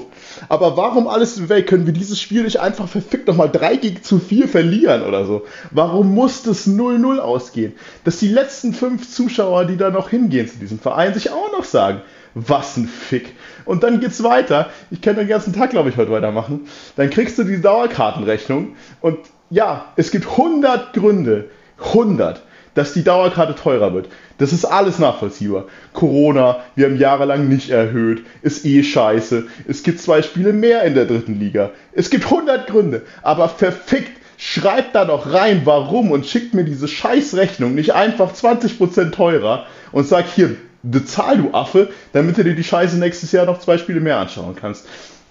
Die Kommunikation kotzt mich einfach an. Gepaart mit, das Produkt kotzt mich an. Gepaart mit, wir arbeiten daran, oder haben es auch schon wieder geschafft, jegliche Möglichkeiten der Identifikation weitgehend abzubauen. Und das ist alles richtig mies, dieser Weg, auf dem wir uns gerade bewegen. Ach, ich muss kurz was trinken. Ihr seid dran. Ja, dann mache ich doch gleich weiter. Also, dann schließe ich an das Rostock-Spiel nochmal an, weil, also, ich weiß davon wirklich einigen Leuten, die da auch nochmal extra ins Stadion gekommen sind, um halt die, die verabschiedet werden, nochmal irgendwie zu sehen, wie einen Fabian Buntic. Und ich finde es, gelinde gesagt, dann schon eine Frechheit, irgendwie dann zu sagen, na gut, komm, dann wechseln wir ihn für drei Minuten irgendwie nochmal ein. Also sorry, wo hat es denn das schon mal gegeben, wenn es nicht gerade irgendwie der übergewichtige Ersatztorwart mit 65 Jahren irgendwo in der Kreisklasse ist. Also, sorry, aber also in jedem anderen Verein wird dann, bekommt dann dieser Spieler nochmal irgendwie 88 Minuten und wird dann mit Standing Ovations ausgewechselt, aber doch nicht andersrum. Also sorry, in dem Spiel, in dem es um nichts mehr geht, und es ist ja jetzt auch nicht so, als hätte Buntic jetzt, wäre jetzt Buntic so ein Sicherheitsrisiko gewesen, als dass man ihm das nicht noch irgendwie zutraut, dass er in dem Spiel ähm, da ein paar Bälle hält. Sorry, also, aber das ist für mich in einer Absurdität, wie man es in der Rückrunde auch nochmal einfach kommunikativ oder zumindest in der Außenwirkung veranstaltet hat, nochmal die Krönung gewesen. Ich glaube, es ist nicht vielen bewusst, aber man kann sich da auch irgendwie den Kopf genauso gut an die Tischplatte klopfen, weil es wird dir da auch keiner zuhören. Ja, es ist halt, also politisch natürlich die Härte in dem ganzen, also ich meine, überhaupt nichts gegen Jendrusch, ja. Also klar, hat nicht so gespielt, ich habe ein paar Twitter-Memes rausgehauen, ja, alles lustig. Überhaupt nichts gegen Jendrusch, dass er auch seine Minuten kriegt in diesem Spiel. Aber wie du schon sagst, mein Gott, lass halt Buntic 60 Minuten spielen, 70 Minuten spielen, 80 Minuten spielen und wechsel halt Jendrusch ein. Ist doch wunderbar. Also das ist das Absolute. Aber ich denke mir halt auch genauso, warum kriegt denn ein Ayenza keine einzige Minute mehr in diesem Spiel? Also, es ist nicht, also, wenn mir jetzt irgendwer sagen würde, ja, wir hatten keine Wechsel mehr, dann würde ich sagen, ja, blöd gelaufen. Aber es wird ein Paddy Schmidt eingewechselt. Äh, äh, Paddy Schmidt, ja, also der bleibt leider. Das ist scheiße. Ja, der bleibt. Warum muss sich Paddy Schmidt in der 80. Minute in diesem Spiel einwechseln? Ich will ihn auch so nicht spielen sehen, aber doch nicht, wenn gerade Spieler verabschiedet werden sollen. Und dann kannst du gegen Ayensa von mir aus sagen, ja gut, der hat letzten zwei Jahre unglücklich gespielt, aber kaum ein Spieler hat trotzdem so viel Einsatz gezeigt in den letzten zwei Jahren wie Ayensa, auch wenn es unglücklich oft war. Aber er hat sich immer voll reingehauen. Und warum kriegt er keine fünf Minuten mehr? Und ich wechsle irgendwelche sinnlosen Dinge. Also ich meine, entweder das ist persönliche Fehde des Trainers gegen die einzelnen Spieler. Und das ist das, was ich mir einziges vorstellen kann. Weil ansonsten ist es wirklich nur dumm. Also wirklich, dann hat man gar nichts mehr verstanden. Also ich glaube eh, es wurde nichts verstanden, wenn man sowas macht wie mit Buntic. Da ist irgendwas nicht verstanden worden. Aber halt in so einem Spiel dann auch noch so bescheuert zu wechseln, also sorry, kein, keinerlei Verständnis, keinerlei Respekt dafür, muss man sagen, das ist also im besten Fall ist es dumm und es kommt mir wie einfach irgendwelche persönlichen äh, Scharmützel her, die halt einfach da auch nicht hingehören. Super. Ah, toll. Ich glaube, dort müssen wir sich hier wieder runterkommen heute. Ich hätte noch ein paar Sachen, irgendwie so, vielleicht nochmal gesagt, weil wir, ich meine, ich habe zwischendurch mal irgendwie zum Rand ausgeholt, aber wir hatten da so Punkte, die ich gerne mal anknüpfen wollte, doch, weil ihr vorher sagt, naja, es wäre ja schon noch irgendwie was möglich gewesen. Da gibt es dann halt auch nochmal so ein Rehm-Zitat von zwischendurch, ja, wir haben es leider nicht geschafft, den Rückstand genug zu verkürzen. Da war leider die Konkurrenz dann doch zu stark in dieser Rückrunde. Äh, ist es uns allen bewusst, dass Dynamo Dresden kein Spiel in der Rückrunde gewonnen hat, trotzdem in die Relegation gegangen ist. Und ich möchte da auch noch was zu sagen. Wir waren 11 Punkte und 22 Tore hinter Dresden. Und Dresden war, also seit der Wiedereinführung der Relegation in der zweiten Liga, gab es nur noch einmal 32 Punkte auf dem Relegationsplatz und ein einziges Mal 31. Ansonsten ist das immer eher so im Bereich 35 Punkte. Das heißt, wir hatten sowieso die beschissenste Konkurrenz, die du auch nur irgendwie erhoffen hättest können auf dem Relegationsplatz und bist am Ende elf Punkte dahinter.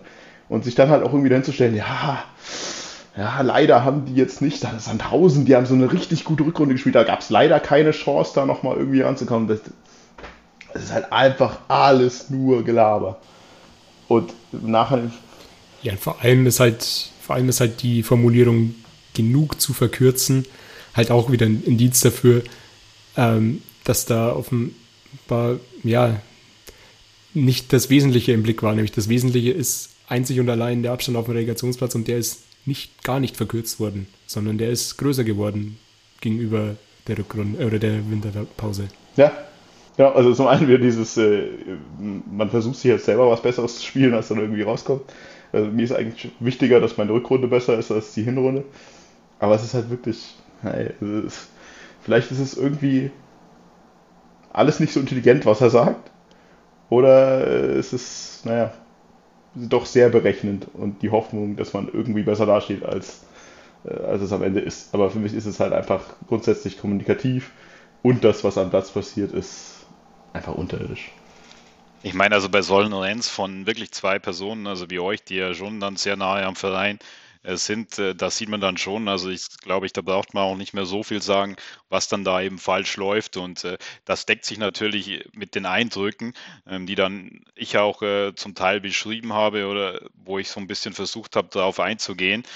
Weil nämlich, also man fragt sich schon, wo ist denn eben eine stringente Strategie, wo ich dann sage, hey, was will denn der FCI sein? Wie will man den Verein langfristig aufbauen? Was ist dazu nötig, wie muss ich da vorgehen und vor allem, wie kann ich das Gebilde so aufstellen, dass das auch äh, für Krisensituationen sturmfest ist und dann nicht bei der ersten Krisensituation äh, ich dann alles über den Haufen wirf oder werfen muss.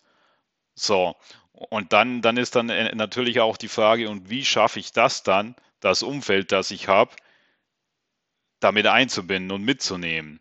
Und da sieht man dann schon, also dass in dieser Saison eben wieder sehr, sehr viel ähm, irgendwie zum Teil auf jeden Fall nicht nachvollziehbar war oder zumindest auch einfach schlecht kommuniziert wurde.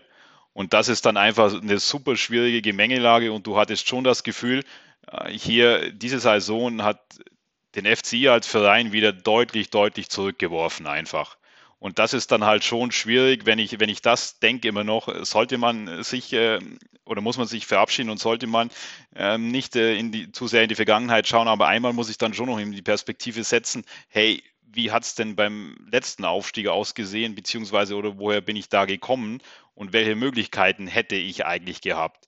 Und da, also finde ich schon sehr, sehr schwierig und ich kann nur hoffen, dass man jetzt äh, in so einer Situation das dazu nutzt, und nochmal komplett äh, die Sachen hinterfragt, um dann eben einen Verein nachhaltig äh, aufzustellen, weil man sieht eben auch, was möglich ist, ähm, auch für quasi Vereine, die sich Stück für Stück etabliert haben, aber dann eben mit einer Strategie, die ich von oben im Verein kommuniziere und durchziehe und ausgebe und dann quasi meine, meine Entscheidung darauf basierend treffe. Wenn ich in der ersten Liga an solche Vereine zum Beispiel wie jetzt äh, wie jetzt Mainz denke, Musterbeispiel, in gewisser Weise dann natürlich auch noch ähm, mit noch einer längeren Tradition Freiburg. Wenn man da sieht, was dann eben möglich ist. Und äh, das wäre sicher in anderen Versionen auch in Ingolstadt möglich. Dass ich sage, hey, ich definiere für mich, ja, wo sehe ich mich denn? Sehe ich mich als, weiß ich nicht, Top 35 Verein in Deutschland? Oder wo sehe ich mich dann? Und äh, was habe ich dann für Bausteine? Welche Dinge muss ich tun, um das zu erreichen? Und da ist auch einfach äh, das, was ihr jetzt als Rent gebracht habt, äh, quasi, ist auch für mich, einige Punkte sind da einfach schwer nachzuvollziehen. Und ich glaube, dafür steht auch die Situation und natürlich die Saison sinnbildlich.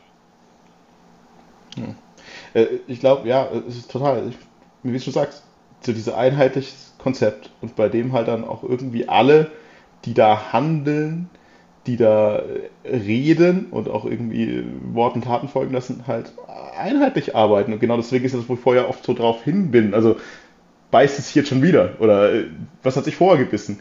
Kann ich nicht mal transparent kommunizieren? Das ist so unglaublich wichtig. Und was halt so ein bisschen bitter ist und was mich so ein bisschen halt äh, sprachlos oder ideenlos zurücklässt, ist halt dieses, naja, diese Idee, dieses zu definieren, was will ich, wer will ich sein das wurde ja nach dem Abstieg aus der zweiten Liga in gewisser Weise getan mit diesem Manifest irgendwo. Also zumindest mal zu so sagen, hey, wir wollen nicht Erfolg um jeden Preis. Wir wollen auch auf Jugendspieler setzen. Wir wollen äh, Kontinuität haben und diese ganzen Geschichten. Da wurde sich ja mehr oder weniger drauf committed nach dem Abstieg aus der dritten Liga, was ja ein super Weg war. Und dann hat man versucht, mit dem Aufstieg in der zweiten Liga das auch irgendwo durchzusetzen. Vielleicht ein bisschen zu hart, und hat das alles in die Saison einfach komplett wieder eingerissen. Und jetzt ist halt dann die Frage, naja, mache ich, was kommt jetzt? Kommt jetzt in der Liga nochmal so ein, so ein Glaubensbekenntnis, dass ich dann anderthalb Jahre versuche durchzuziehen und dreht es dann wieder mit den Füßen? Oder wie sieht unser Weg aus? Können wir das jetzt zurückdrehen, anderthalb Jahre, und da wieder von vorne anfangen? Oder ist es dann doch wieder irgendwie kein Leitbild, keine Ideen und wir versuchen einfach, dass es schon irgendwie wird? Ja, das wären eben also die zentralen äh, Herausforderungen und Fragestellungen für die dritte oder für die nächste Drittligasaison, weil das ist dann jetzt schon so ein Thema. Man geht jetzt das zweite Mal innerhalb kurzer Zeit runter und man muss dann schon für sich definieren, hey, äh, wie sehen die Ziele für die nächste Saison aus? Was will man idealerweise in drei bis fünf Jahren erreichen? Und wie gehe ich damit um, wenn jetzt zum Beispiel, jetzt sprechen wir mal oder denkt man vielleicht an den möglichen Wiederaufstieg, wenn der jetzt vielleicht eben nicht gelingt? Und wie stelle ich den Verein dann, äh, oder nicht der sofortige Wiederaufstieg gelingt, wie stelle ich den Verein dann auf mit einem Konzept, dass der auch nachhaltig besteht. Weil nämlich äh, man, man hat dann schon äh, andere Vereine auch gesehen, wo es dann eben auch schnell nach unten gehen konnte. Also Kaiserslautern jetzt, jetzt das, das beste Beispiel, dass man sich dann auch irgendwann wieder berappeln konnte. Aber ich erinnere mich an Kaiserslautern äh, quasi, als der FC in die erste Liga aufgestiegen ist wo nämlich Kaiserslautern am letzten Spieltag auch noch die Chance hatte aufzusteigen und sogar sehr, sehr lange auf Aufstiegskurs war, äh, wo, wo sie dann, glaube ich, gegen Darmstadt zu Hause verloren hatten. So, man ist dann knapp nicht aufgestiegen, damals in die erste Liga und ehe man sich versehen hat, ging es dann komplett runter in die dritte Liga und dann gefühlt ins Niemandsland. Und dann kam, also so, ich habe es dann nur so ein bisschen am Rande mitbekommen, ja dann wieder Umstrukturierung und Sachen. Und ich glaube, äh, da, da war dann eher auch Umstände, die dann glücklich für einen gepasst haben, konnte man sich wieder berappeln. Aber ich sehe da schon die Schwierigkeit, dass man, wenn man jetzt nämlich das zweite Mal innerhalb kurzer Zeit äh, von der zweiten in die dritte Liga abgestiegen ist, dass es jetzt schon äh, auf jeden Fall ein Wendepunkt wird. Ja, dann sind halt wieder zwei Punkte. Das eine ist, äh, wie bereite ich mich da wirtschaftlich, sportlich darauf vor? Und das andere, meinte, wie bereite ich mich halt irgendwie ethisch darauf vor? Also wie soll mein Weg aussehen? Weil ich kann den sportlichen Weg nach oben, unten oder Gleichschritt halt so oder so tun. Ja, das wird spannend, mal mindestens. Eins auch kurz zu Kaiser. nee, eins auch kurz zu Kaiserslautern. Äh, ich glaube, die wären, die wären schon längst in der vierten Liga. Hätte es Corona nicht gegeben und äh, irgendwie diese Insolvenz-Punktabzüge äh, da irgendwie ausgesetzt wurden. Und äh, naja, muss man jetzt auch erstmal schauen, wie die mit ihrem Investor, was die noch alles vorhaben, ob die Positivbeispiele mal werden. Es soll ja auch Negativbeispiele bei Investoren gehen. Aber, also ich stimme euch vollkommen zu, was ihr sagt im Endeffekt. Aber ich, also meiner Meinung nach ist die Ausgangslage komplett anders als bei dem letzten Abstieg. Ähm, weil wir gefühlt bei dem letzten Abstieg, da lag auch vieles im Argen, aber da, das haben wir mehr als Chance begriffen, als wir es jetzt gerade sehen. Ähm, ich habe einfach die einzige Hoffnung, die mir bleibt, ist, dass wir im Endeffekt jetzt ein halbes Jahr Vorbereitung hatten, genau darauf hinzuplanen. Und ich finde schon mit Bayersdorfer auch jemand haben, der zumindest wissen muss, wie das Geschäft läuft und ähm, dem ich grundsätzlich auch das Vertrauen schenke, da die Zeichen der Zeit erkannt zu haben, um jetzt genau diese, ja, diese Situation frühzeitig zu planen. Ich meine, wir haben die letzten Jahre immer Relegation gespielt, wussten bis wenige Wochen vor Saisonstart eigentlich nicht, in welcher Liga wir eigentlich spielen. Das ist halt dieses Jahr komplett anders. Ähm, eigentlich erwarte ich vollkommen, dass wir genau wissen, worauf wir uns einlassen und deswegen ja, muss auch einfach klar sein, dass ab dem ersten Spieltag äh, diese Mannschaft in dieser Liga konkurrenzfähig sein muss. Jetzt blicken wir schon ziemlich voraus, will ich gar nicht. Aber das Wichtigste, nur um den Bogen dann nochmal zu schaffen, ist für mich halt eben, naja, klar, kann, also diese Planung kannst du vorantreiben, was mir so ein Stück weit, jetzt kommen wir wieder zurück zu dem anderen Thema, auf der Strecke bleibt, ist halt einfach das Thema Identifikation. Also ich merke es immer nur bei mir selber. Wir haben es vorher schon gesagt, du hattest im Winter einen schon mittelgroßen Umbruch irgendwie viele Spieler aussortiert, viele neue geholt, ähm, wo wir auch schon gesagt haben, naja, hier Stojanovic, Stefanovic, wer ist denn eigentlich wer? Ähm, da muss ich erstmal reinfinden. Und jetzt im Sommer, ich glaube, so einen großen Umbruch, wie er jetzt eben ist, jetzt kommen wir auch zu den, zu den Spielern, die halt da verabschiedet wurden, habe ich, glaube ich, beim FC Ingolstadt auch noch nicht erlebt. Klar kommen da jetzt viele neue Spieler, die mögen mit Sicherheit auch, auch gut sein, aber ich merke selbst bei mir, und ich glaube, es sollte nicht so sein, aber es wird bei allen anderen auch nicht anders sein, dass ich mich erstmal zurücklehne und sage, naja, dann macht mal, das schaue ich mir mal an.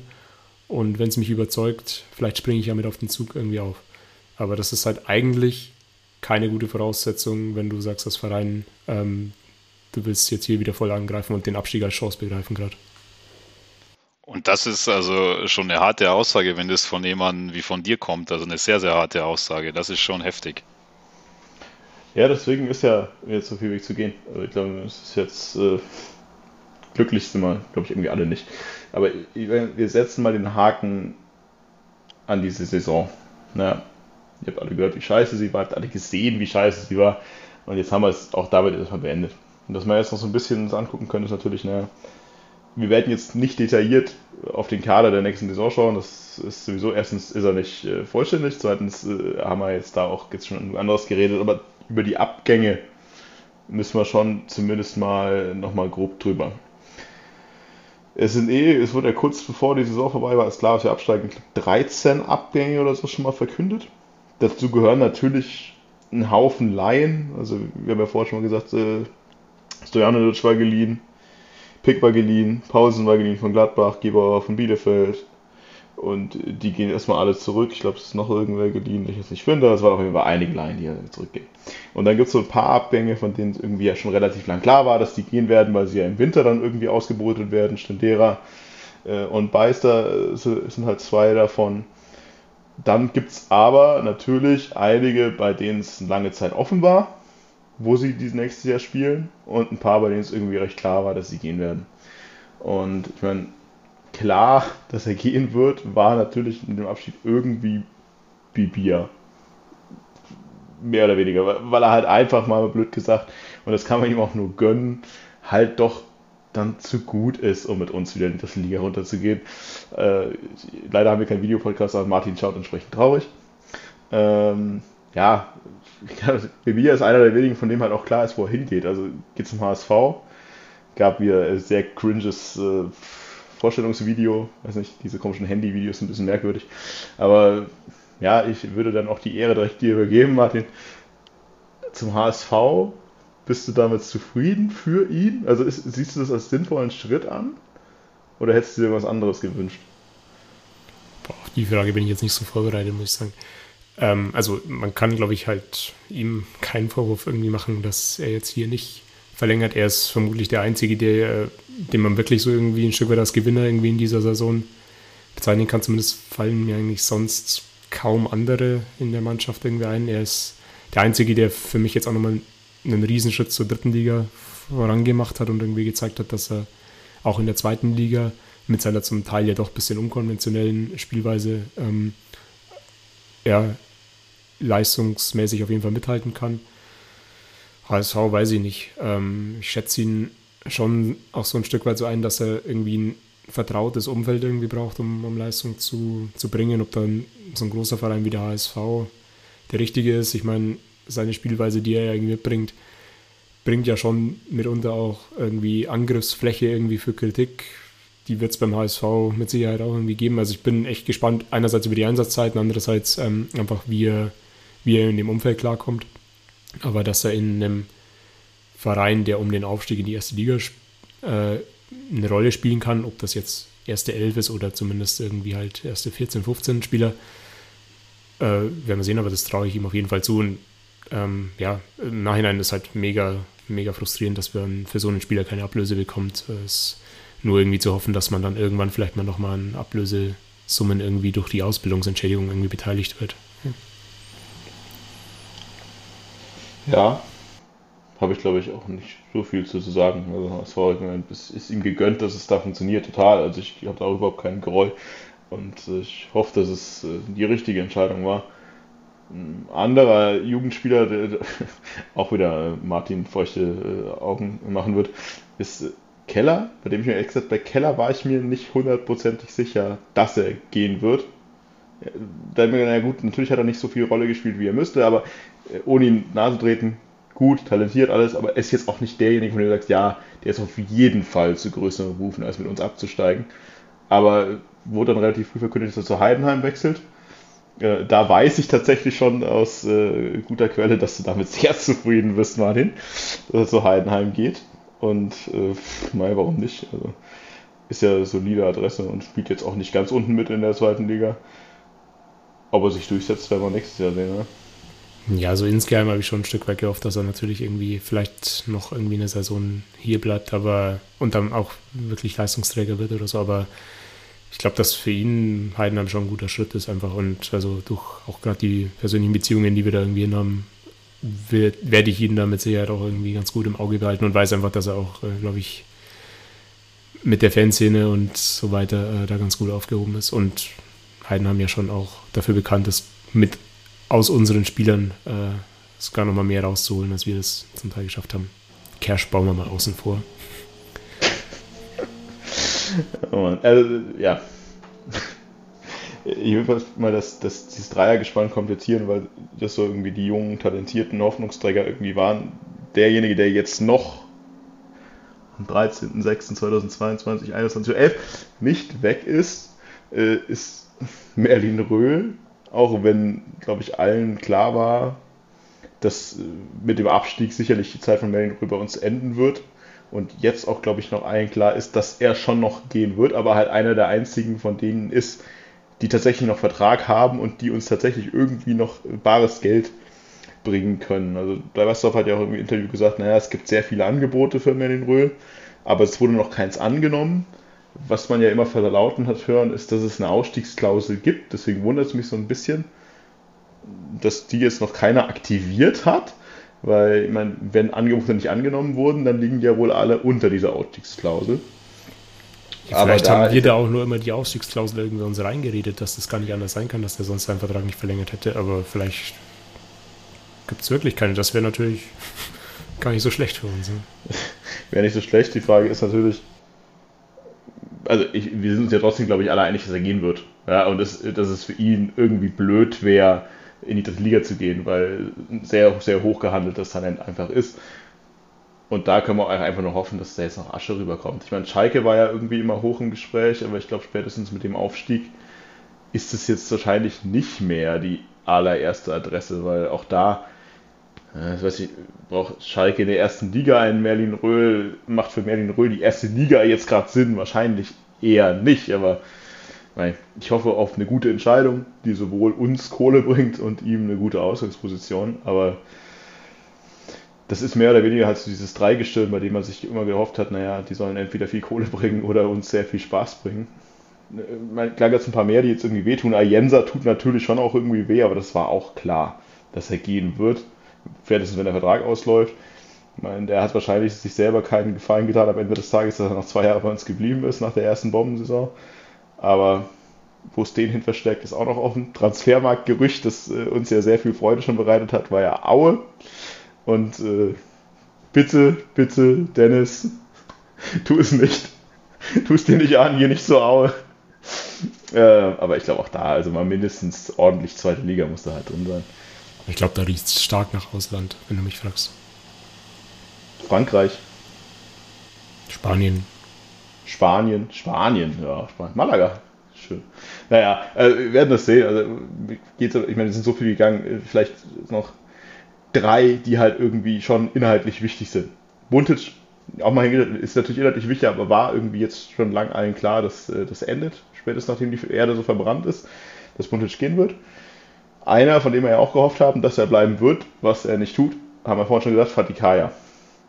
Einer der letzten, von dem man sich irgendwie noch Identifikation hatte und gehofft hat, hey, Vielleicht schlägt dann halt in der dritten Liga doch seine Stunde, nachdem das die Entwicklung mit Verletzungen und in der zweiten Liga jetzt nicht optimal für ihn war.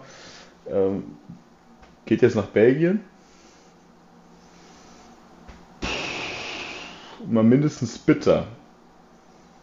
Oder wie ist euer Gefühl? Klar war er jetzt nicht der Leistungsträger in der zweiten Liga, aber man, allein für Identifikation hätte ich die doch ganz gern da behalten. Ja, ich weiß nicht, wie oft ich das Wort Identifikation schon vorher in meinen Ausführungen irgendwie hergenommen habe. Deswegen, also eigentlich kann ich nicht mehr viel, viel ergänzen. Es ist für mich halt irgendwie fragwürdig, wieso man auf so einen Spieler dann äh, verzichtet, der, glaube ich, schon nochmal ganz gut für, fürs Klima und auch für, für die Identifikation halt gewesen wäre. Ähm, muss mir jetzt keiner irgendwie sagen, dass jetzt irgendwie St. Trüden, äh, ich war da, das ist irgendwie auch so eine so eine Stahlrohrtribüne. Ähm, ich meine, also, sorry, aber das ist kein, ist jetzt nicht das Attraktivste da irgendwie auch in Belgien. Ähm, da gibt es wahrscheinlich Pommes und sonst nichts. Ähm, insofern, also warum wir da, ich glaube schon, dass wir da als Verein auch als Drittligist irgendwie hätten mithalten können, sowohl finanziell als auch irgendwie von der Perspektive her, die man ihm hätte geben können gehören immer zwei Seiten dazu. Ähm, einen, die einen Vertrag anbieten, die anderen, die irgendwie eine Forderung haben. Ich weiß nicht, was da gelaufen ist, aber am Ende des Tages muss man halt aus Fansicht, glaube ich, sagen, ist halt un unbefriedigend. Aber vielleicht spricht das auch nur für mich, vielleicht geht es jemand anders bei Ayensa halt so. Ich ja, ich glaube, äh, die Kaya-Personalie ist genau das, was ich vorhin meinte. Es, es gibt halt Spieler, die, also Fans oder Zuschauer, die wollen anders bedient werden im Stadion. Ich glaube, uns tut Kaya sehr weh. Gibt genug andere, die wahrscheinlich Jensa mehr weh tut, weil halt einfach Kaya sportlich nicht die größte Rolle gespielt hat.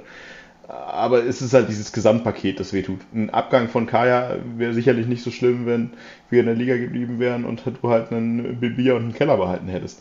Wenn das ein realistisches Szenario gewesen wäre.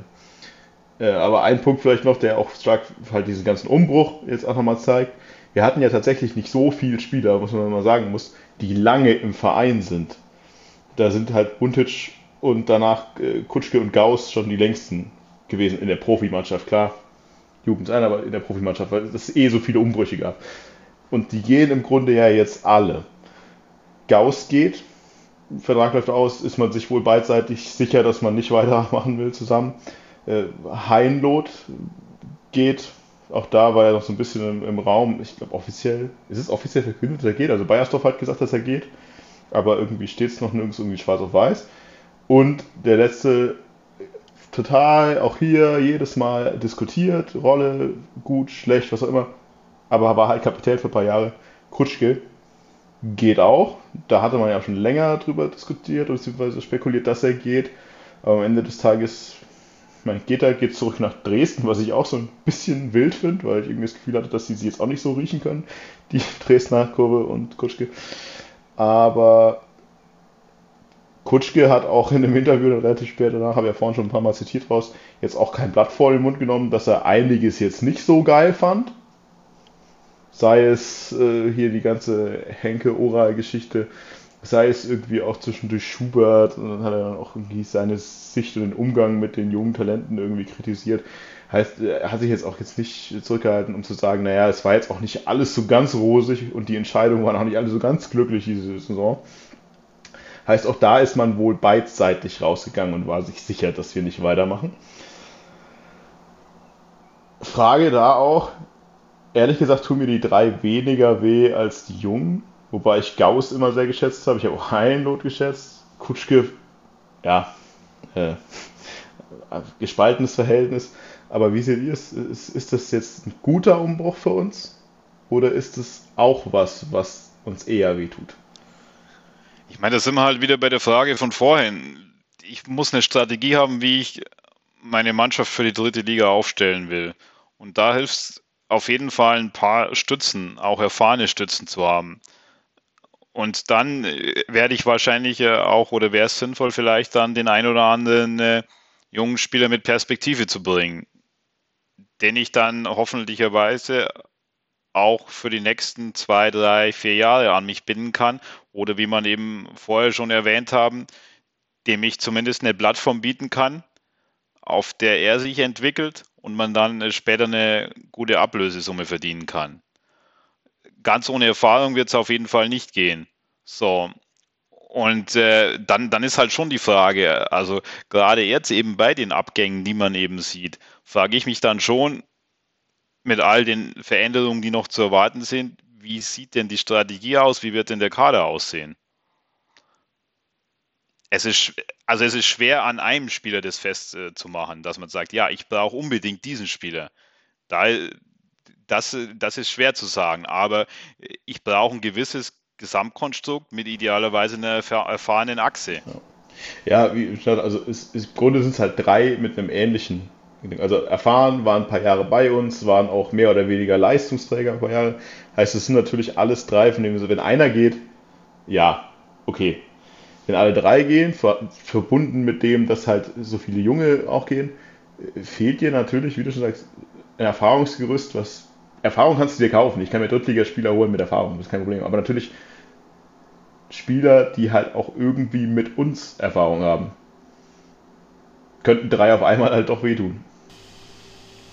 Ja, also vielleicht nochmal auch aus, aus meiner Sicht zu, zu den dreien. Ähm, Gerade Kutschke und Gauss äh, hat mich null überrascht, weil das einfach äh, die beiden waren, die wir jetzt auch ja, im Endeffekt die letzten drei Jahre als Fanszene immer als Ansprechpartner hatten, denen man null Vorwurf ähm, machen kann, einfach was die Kommunikation und so weiter angeht. Das war immer extrem auf Augenhöhe, immer ehrlich. Ähm, immer super Austausch, ähm, was ich auch, und jetzt bin ich ja doch schon einige Jahre dabei, irgendwie so in der Form eigentlich noch nicht kannte. Das ist eines der wenigen positiven Dinge, das sich wirklich über die letzten drei Jahre durchgezogen hat.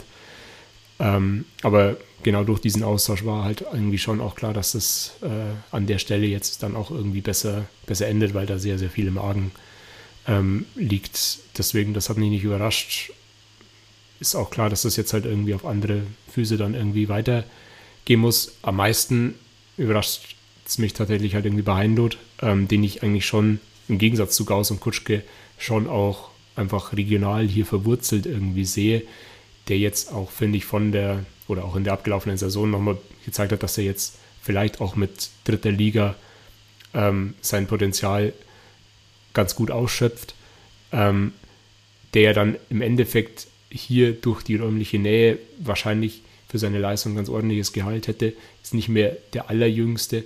Also eigentlich doch die perfekte Ausgangslage, jetzt hier irgendwie noch ähm, ein paar Saisons vielleicht als Führungsspieler eine Rolle zu spielen. Und wenn er dann aber, also wenn ich das jetzt richtig verstanden habe, dann ja schon irgendwie auch ein Vertragsangebot wahrscheinlich irgendwie ausschlägt, dann zeigt das ja schon unterm Strich auch nochmal, wie viel da wirklich im Argen irgendwie liegt, dass sich dann so ein Spieler im Endeffekt dafür entscheidet, nee, Leute, auch wenn die Konditionen wahrscheinlich ganz okay sind, ähm, ich mache lieber was anderes, als jetzt hier ähm, in dem vertrauten Umfeld irgendwie weiterzumachen. Ja, ich glaube, du kannst niemandem nach dieser Saison vorwerfen, wenn er irgendwie sagt, ich brauche einen Tapetenwechsel. Also, boah, das war mir irgendwie schon scheiße, ich möchte was anderes machen. Aber ja, wie gesagt, also gibt ein paar, da war es uns klar, dass sie gehen. Und Heindl ist tatsächlich einer von denen, der das hätte durchaus Sinn ergeben in meinem Kopf, äh, eine Mannschaft mit ihm aufzubauen. Oder äh, um ihn vielleicht ein bisschen hart, aber tatsächlich irgendwie als perspektivisch Kapitän für nächste Saison hätte ich schon Heinrich durchaus ganz vorne in der Verlosung gesehen, aber meine, so ist es. Und äh, wir werden auf beiden Seiten sehen, ob es uns gut tut und ihm gut tut. Aber da kann ich auch nur sagen, ich habe jetzt keinen Groll. Also ich wünsche ihm alles Gute dabei. Absolut, ja.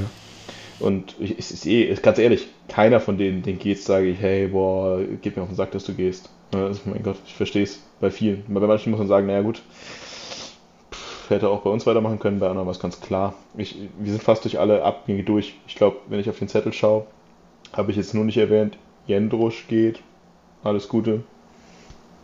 Wer geht noch? Kotzke geht.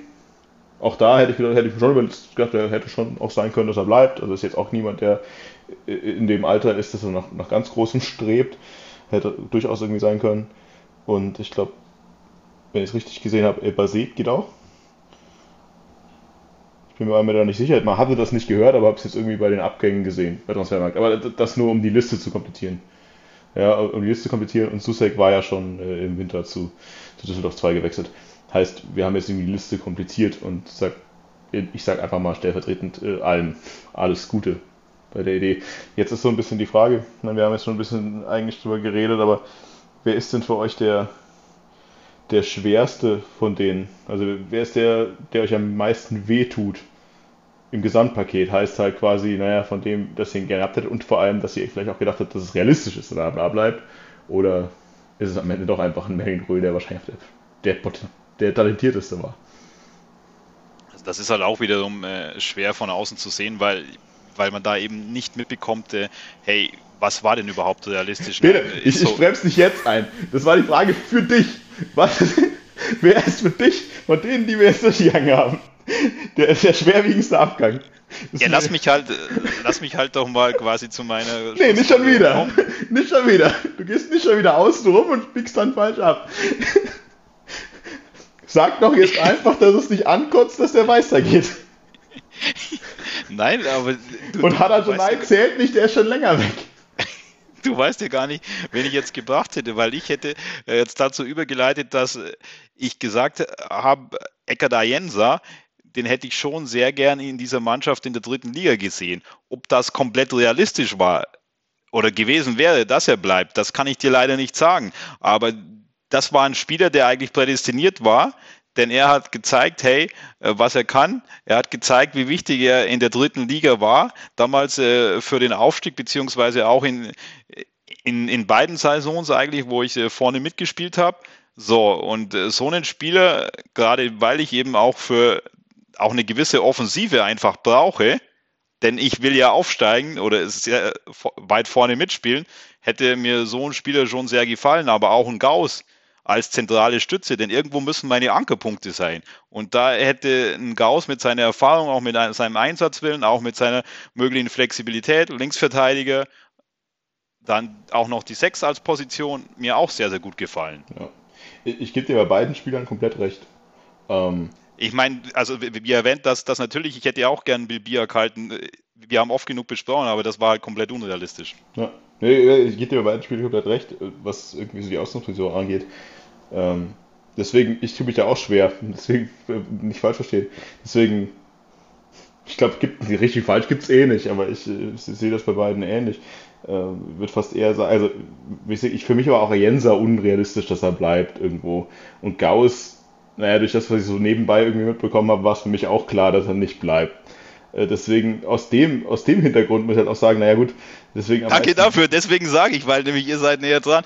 Mir war es, äh, ich, ich konnte diesen ganzen sehr feinen Schwingungen dann ähm, oder auch äh, die, die Töne, die dann eben. Die feinen Schwingungen bei Ayensa, bei dem alle schon seit zwei Jahren sagen, was macht der bei dem Kackverein? Wieso geht der nicht? Nein, aber zum Beispiel, aber zum Beispiel bei Gauss oder Kutschke ist es ja schon so, dass ihr auch gewissen äh, Kontakt und Draht hattet und ihr dann wahrscheinlich schon äh, ein bisschen äh, erkennen konntet. Ja. Bleibt der, geht der. Nie, ja. Niemand hat so hart wie du, Bene. Äh, bei, mir, bei mir ist es relativ äh, eindeutig. Ich meine, ich habe es ja vorher schon ausgeführt. Äh, also am meisten hat mich das Kaya-Thema einfach runtergezogen, weil ich das als sehr realistisch gesehen habe, dass er bleibt, dass er vielleicht auch in sowas reinwachsen kann, wie dieser Kontakt zu, zu Kutschke und Gauss. Und da muss ich schon sagen, das hat mich irgendwie eine Woche ziemlich äh, runtergezogen, weil ich irgendwie das ein Stück weit kommen sehen habe. Auch versucht habe, irgendwie zu betonen, nicht, dass ich jetzt auf die Transferpolitik irgendwie Einfluss nehme, aber zumindest irgendwie versucht habe zu sagen, ey, das wäre schon wichtig und es hat halt einfach nicht funktioniert und das hat mich irgendwie ziemlich runtergezogen. Ich hoffe, uns ist allen bewusst, dass Martin der einzige Grund ist, dass Rüdiger Rehm noch da ist, weil er immer, äh, immer sagt, wie wichtig es ist, doch an Rüdiger Rehm festzuhalten. Und da wird nämlich schon Einfluss genommen. Das war klar, dass wir nicht durch die Folge kommen, ohne das nochmal aufzuwärmen. Ne? Ja, ohne das nicht. Nein, aber okay, Spaß kann ich auch alles total sehen. Kaya ist, geht glaube ich mir ähnlich. Ich glaube im Nachhinein, auch wenn es schon ein halbes Jahr jetzt irgendwie klar war, fuckt mich aber Buntic immer noch am allermeisten ab.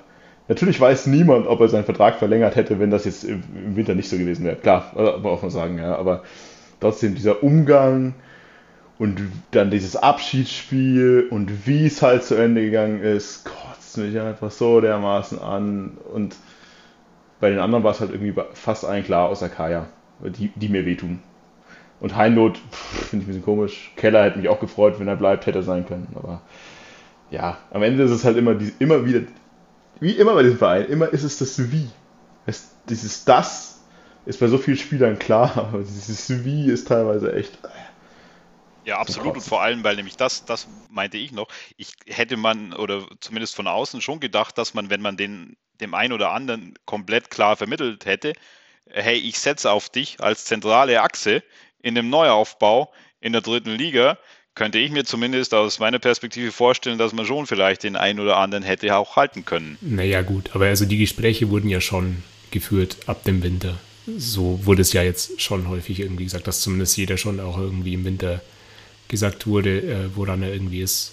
Ähm, ob jetzt die Verhandlungsgespräche da bei allen gut oder schlecht waren, keine Ahnung, stecke ich auch nicht drin. Aber ich glaube, dass keiner jetzt irgendwie völlig überrascht war, auf wen gesetzt wurde und auf wen nicht. Und auch jeder, der jetzt geht, heißt ja nicht, dass er keinen Vertrag angeboten bekommen hat. Ja, ja hätte wäre, könnte vieles, glaube ich, also ich sehe es aus. Man, man, sicher hätte man den einen oder anderen irgendwie halten können, wenn beide Parteien Bock drauf haben, aber ja, ist wohl nicht so der Fall. Also es gibt ja einige Spieler, bei denen 3 Euro ins Phrasenschwein. Wenn beide Parteien Bock aufeinander haben, klar kann man dann den Vertrag ja, unterzeichnen. Dann, dann müssen ja auch noch die Konditionen passen. Also das ist ja immer die Frage, also haben beide Bock und dann passt das Angebot und passt die sportliche Perspektive. Das sind ja schon zwei, zwei Ebenen. Egal. Ähm, Abgänge, Abgänge, Abgänge. Es gibt, es gibt, nicht so viele Gerüchte tatsächlich über neue Abgänge noch. Ähm, äh, Bayersdorf hat ja auch irgendwie in dem einen Interview gesagt, dass ihr Ziel ist, 90% des Kaders bis zum Trainingsstart fix zu haben. Trainingsstart ist am Donnerstag, also heute ist Montag, in drei Tagen. Und das heißt, ja, also wenn das wirklich noch ein realistisches Ziel, so viele können nicht mehr gehen, weil es sind zwar schon ein paar gekommen, aber ich bin auch der Meinung, 90% des Kaders ist es jetzt noch nicht zwangsläufig, der da gerade steht. Und wenn wir dann sehen, dass Röhl höchstwahrscheinlich gehen wird, wohin auch immer, gab es jetzt irgendwie die einzigen Gerüchte, die ich noch finden konnte, äh, Paddy Schmidt zum FC Kaiserslautern. Da habe ich aber auch nur nichts mehr gehört nachher. Ähm, ich glaube, wäre ich jetzt auch nicht böse drum. Und wenn ich die Neuverpflichtungen anschaue, die jetzt getätigt wurden, ist es auch jetzt nicht komplett unrealistisch, dass im Sturm nochmal einer geht. Hm, schauen. Und was ich noch gelesen habe, ist äh, Franke zu Hannover und ich bin mir nicht sicher, auf, also ich halte jetzt, jetzt auch sportlich nicht so viel von Hannover. Aber ob die sich den Franke holen sollten, ist dahingestellt. Aber naja, gut, vielleicht ist es für seine Nationalmannschaftskarriere gut. Aber weil du sagst irgendwie nicht 90 Prozent des Kaders, ich meine, das sind ja schon einige jetzt, vor allem wenn man sich halt dann wieder, ich weiß, ihr werdet die Augen verdrehen, aber ich muss wieder die U23-Regel irgendwie ansprechen. Ähm, wenn man sich da mal irgendwie ein Auge drauf wirft, wie viele die denn tatsächlich erfüllen, dann spricht das schon auch irgendwie ein Stück weit dafür, dass wir da noch den einen oder anderen aus der Jugend irgendwie hochziehen müssen. Kannst du die genaue U23-Regel bitte nochmal erklären? Wie viele sind das? Also wie groß ist der Anteil? Also du kannst es auch noch gerne googeln. Also ich kann nämlich noch mal kurz, vielleicht hake ich es noch mal kurz ein, während du googelst, ähm, weil wir ja, das wollte ich mich vorher schon mal ansprechen, äh, wir hatten von diesen ganzen jungen Wilden, diesem Nachwuchspulk, der dann in der letzten Drittligasaison halt dann plötzlich da war. Äh, es sind im Endeffekt Zusek weg, es ist Keller weg, es ist Kaya weg, äh, es wird Röhl gehen, es ist Bibia weg. Und zwei, die halt dann irgendwie noch in den Startlöchern standen, die jetzt zwischendurch ausgeliehen waren, waren Justin Butler und Jane Hawkins, die jetzt beide zurückkommen. In dem Interview von Bayersdorfer war das so ein bisschen so, ja gut, ähm, guck mal mal, wie die Rolle so ausschaut, was ja auch ist. Aber das sind natürlich zwei von denen, die sicherlich mehr Chance in dem Kader haben, zu stehen haben, als in der zweiten Liga wenn wir jetzt in der dritten Liga über diese U23-Regelung reden. Also die U23-Regelung ist, dass in jedem Spiel mindestens vier Spieler auf dem Spielberichtsbogen, also in dem Spieltagskader, stehen müssen, die für eine DFB-Auswahlmannschaft spielberechtigt wären und die nicht älter als 23 Jahre alt sind, also nach dem 30. Juni 99 geboren sind. Und unter diesen, und unter diesen Vorzeichen überrascht mich schon auch ein Stück weit zum Beispiel die Laie von Cavadias der ja jetzt für, zumindest in der zweiten Liga beträchtliche Einsatzzeiten bekommen hat und von dem ich erwartet hätte, gerade auch weil er sehr flexibel irgendwie einsetzbar ist, ähm, dass man den dann auf jeden Fall irgendwie ähm, ja, für eine Bank, um, um diese Regel irgendwie zu erfüllen, dann irgendwie ähm, gebrauchen könnte. Das hat mich jetzt ein Stück weit überrascht. Ja. Aber wir gehen jetzt sehr, sehr schnell oder sehr, sehr stark in die Richtung Kaderanalyse. Vielleicht sollten wir das auch auf nächstes Mal verschieben. Ja. Ja, ja, ja, klar. Also ich, nur Interesse halber. Das würde aber sowohl Butler als auch Hawkins erfüllen. Ja, ja, klar, die schon, ja. Sind, aber, wobei aber sind die, die beide? Wobei, da ist die Frage, ob die für den ist DFB Butler nicht äh, sind. Ne? Ja, genau. Ist Butler, äh, welche Staatsbürgerschaft hat Butler? Also ich glaube, Hawkins hat auf jeden Fall die deutsche, aber Butler weiß ich. Egal. Beide. Ihr müsst nicht vertiefen. Hat mich jetzt nur gerade irgendwie interessiert. Ähm, okay. Auch noch irgendwas. Ach so, ja, das war so die Gerüchte. Jetzt ist so ein bisschen die Frage, es gibt natürlich so ein paar äh, interessante noch. Ja, also wir gehen jetzt nicht in die Detailanalyse für den nächsten Kader. Aber zwei Dinge. Jetzt sollten wir es noch zwei, dreimal sagen, dass wir es wirklich. Das eine ist, äh, ja, ich will nur nicht, dass du gleich wieder total ausrastest und dir den ganzen Kader vorstellst, Martin. Deswegen sage ich es noch mal kurz. Ich kenne auch keinen. Äh, das, das eine ist natürlich einer der wenigen Lichtblicke dieser Saison war sicherlich, und da sind wir alle einig, äh, Nuno Sapai. Also, ich glaube, der kam im Winter und du hattest irgendwie so drei, vier Spiele das Gefühl, da geht was. Wir haben endlich den, äh, den Motor im Mittelfeld, der uns da irgendwie realistisch was rausbringt. Dann hat er sich relativ schwer verletzt und es war jetzt ziemlich lang raus. Ist jetzt wohl soweit wieder im Training, wenn ich es richtig verstanden habe. Keine Ahnung da hat auch Gott sei Dank mal Bayersdorfer schon zu gesagt, er geht stark davon aus, dass er Teil des nächsten Kaders sein wird. Und das wäre tatsächlich irgendwie für mich natürlich schon eine richtige Bank für die dritte Liga, um darum eine Mannschaft aufzubauen. Oder äh, lebe ich in einer Traumwelt, die irgendwie die drei guten Spiele von Sapai zu hoch einstuft? Nee, lebst du nicht. Aber andererseits würde ich jetzt auch als Sportdirektor ähm, nicht sagen, ich gehe davon aus, dass er geht, wenn ich Angebote für den hätte, sondern dann würde ich genauso sagen, ähm, ich gehe davon aus, dass er bleibt. Korrekt, ja, aber es, deswegen ja, hätte, wäre, könnte, ich rede bewusst im Konjunktiv. Ein anderer, den ich irgendwie ganz gern noch, also zwei, die, die halt schon da sind, äh, die ich mich noch nicht will. Das eine ist Elva, der seit gefühlt 18 Monaten verletzt ist. Und auch da steht ja kein Zeichen auf Abschied. Oder? Und auch das wäre natürlich jetzt auch nicht so verkehrt, wenn der für die dritte Liga jetzt mal wieder fit wird. Verbessert mich immer, wenn ich irgendwie, wenn ihr irgendwie Informationen habt, die an mir vorbeigehen. Ähm, und der, der, Grundsätzlich ist es immer gut, wenn Spieler fit werden. Ja. Vor allem, wenn sie bei uns spielen. es, danke, danke. Das ist natürlich so ein Punkt, der wirklich falsch gemacht wurde letzte Saison, weil da wurden viele Spieler nicht fit. Äh, vielleicht müssen wir da auch nochmal mit den Ärzten reden. Siehst du, da haben wir Ähm. jetzt 90 Minuten gebraucht, um, oder nee, eine Stunde 50 gebraucht, um da hinzukommen. Äh, dass wir weniger Verletzte wäre nicht schlecht gewesen. Genau, weniger Verletzte und weniger Spiele verlieren. Weniger Gegentore bekommen, weniger Spiele verlieren, weniger Verletzte. So, ein Punkt ist noch, bevor wir äh, das lächerliche ziehen. Ähm, wir reden nicht über die, die Neuzugänge, aber über einen würde ich schon reden, weil es ist natürlich jetzt auch langweilig, wenn wir dann in einem Monat über den reden. Was kommt jetzt? Pascal Testroth. Ach Gott. Nein, Leute, Weil- heute echt nicht mehr. Pascal Testroth, bei dem allen Ernstes eine Ablöse von 700.000 Euro im Raum steht. Und die Frage dazu, was treibt ein Pascal Testroth, der letztes Jahr noch äh, Stammspieler bei Sandhausen war, nach Ingolstadt eine Liga drunter? Und wo haben wir plötzlich 700.000 Euro her? Das ist diese Frage, die wir als Spannungsbogen aufrechterhalten und in der nächsten Folge beantworten. Das ist eine wunderbare Idee, bitte, weil, also, ihr seht das ja nicht, aber ich habe hier zwei Leute mit mir in diesem Podcast. Der eine heißt Martin, der andere heißt Bene. Beide sind komplett unmotiviert und streuen dann hier schon die ganze Zeit rum und denken sich, boah, können wir nicht nochmal über Thomas Oral reden? Aber nein. Äh, ihr habt schon Ja, gemerkt, dann, dann würde ich, dann würde ich bitte gerne auch nochmal über Dario Lescano reden. äh, solange wir nicht über Hadajonai diskutieren müssen, ist mir das alles wirklich vollkommen recht. Aber dann beenden wir halt einfach mal an dem Punkt. Ich glaube, wir haben eh alles, was ich hier irgendwie so aufgeschrieben habe, beantwortet. Bis auf die Pascal Testroth-Frage. Aber dann vertagen wir die bis in anderthalb Monaten, wenn es wieder keine Sau mehr juckt und wir es dann irgendwie geschafft haben, doch noch am dritten Spieltag unsere Saisonvorschau aufzunehmen.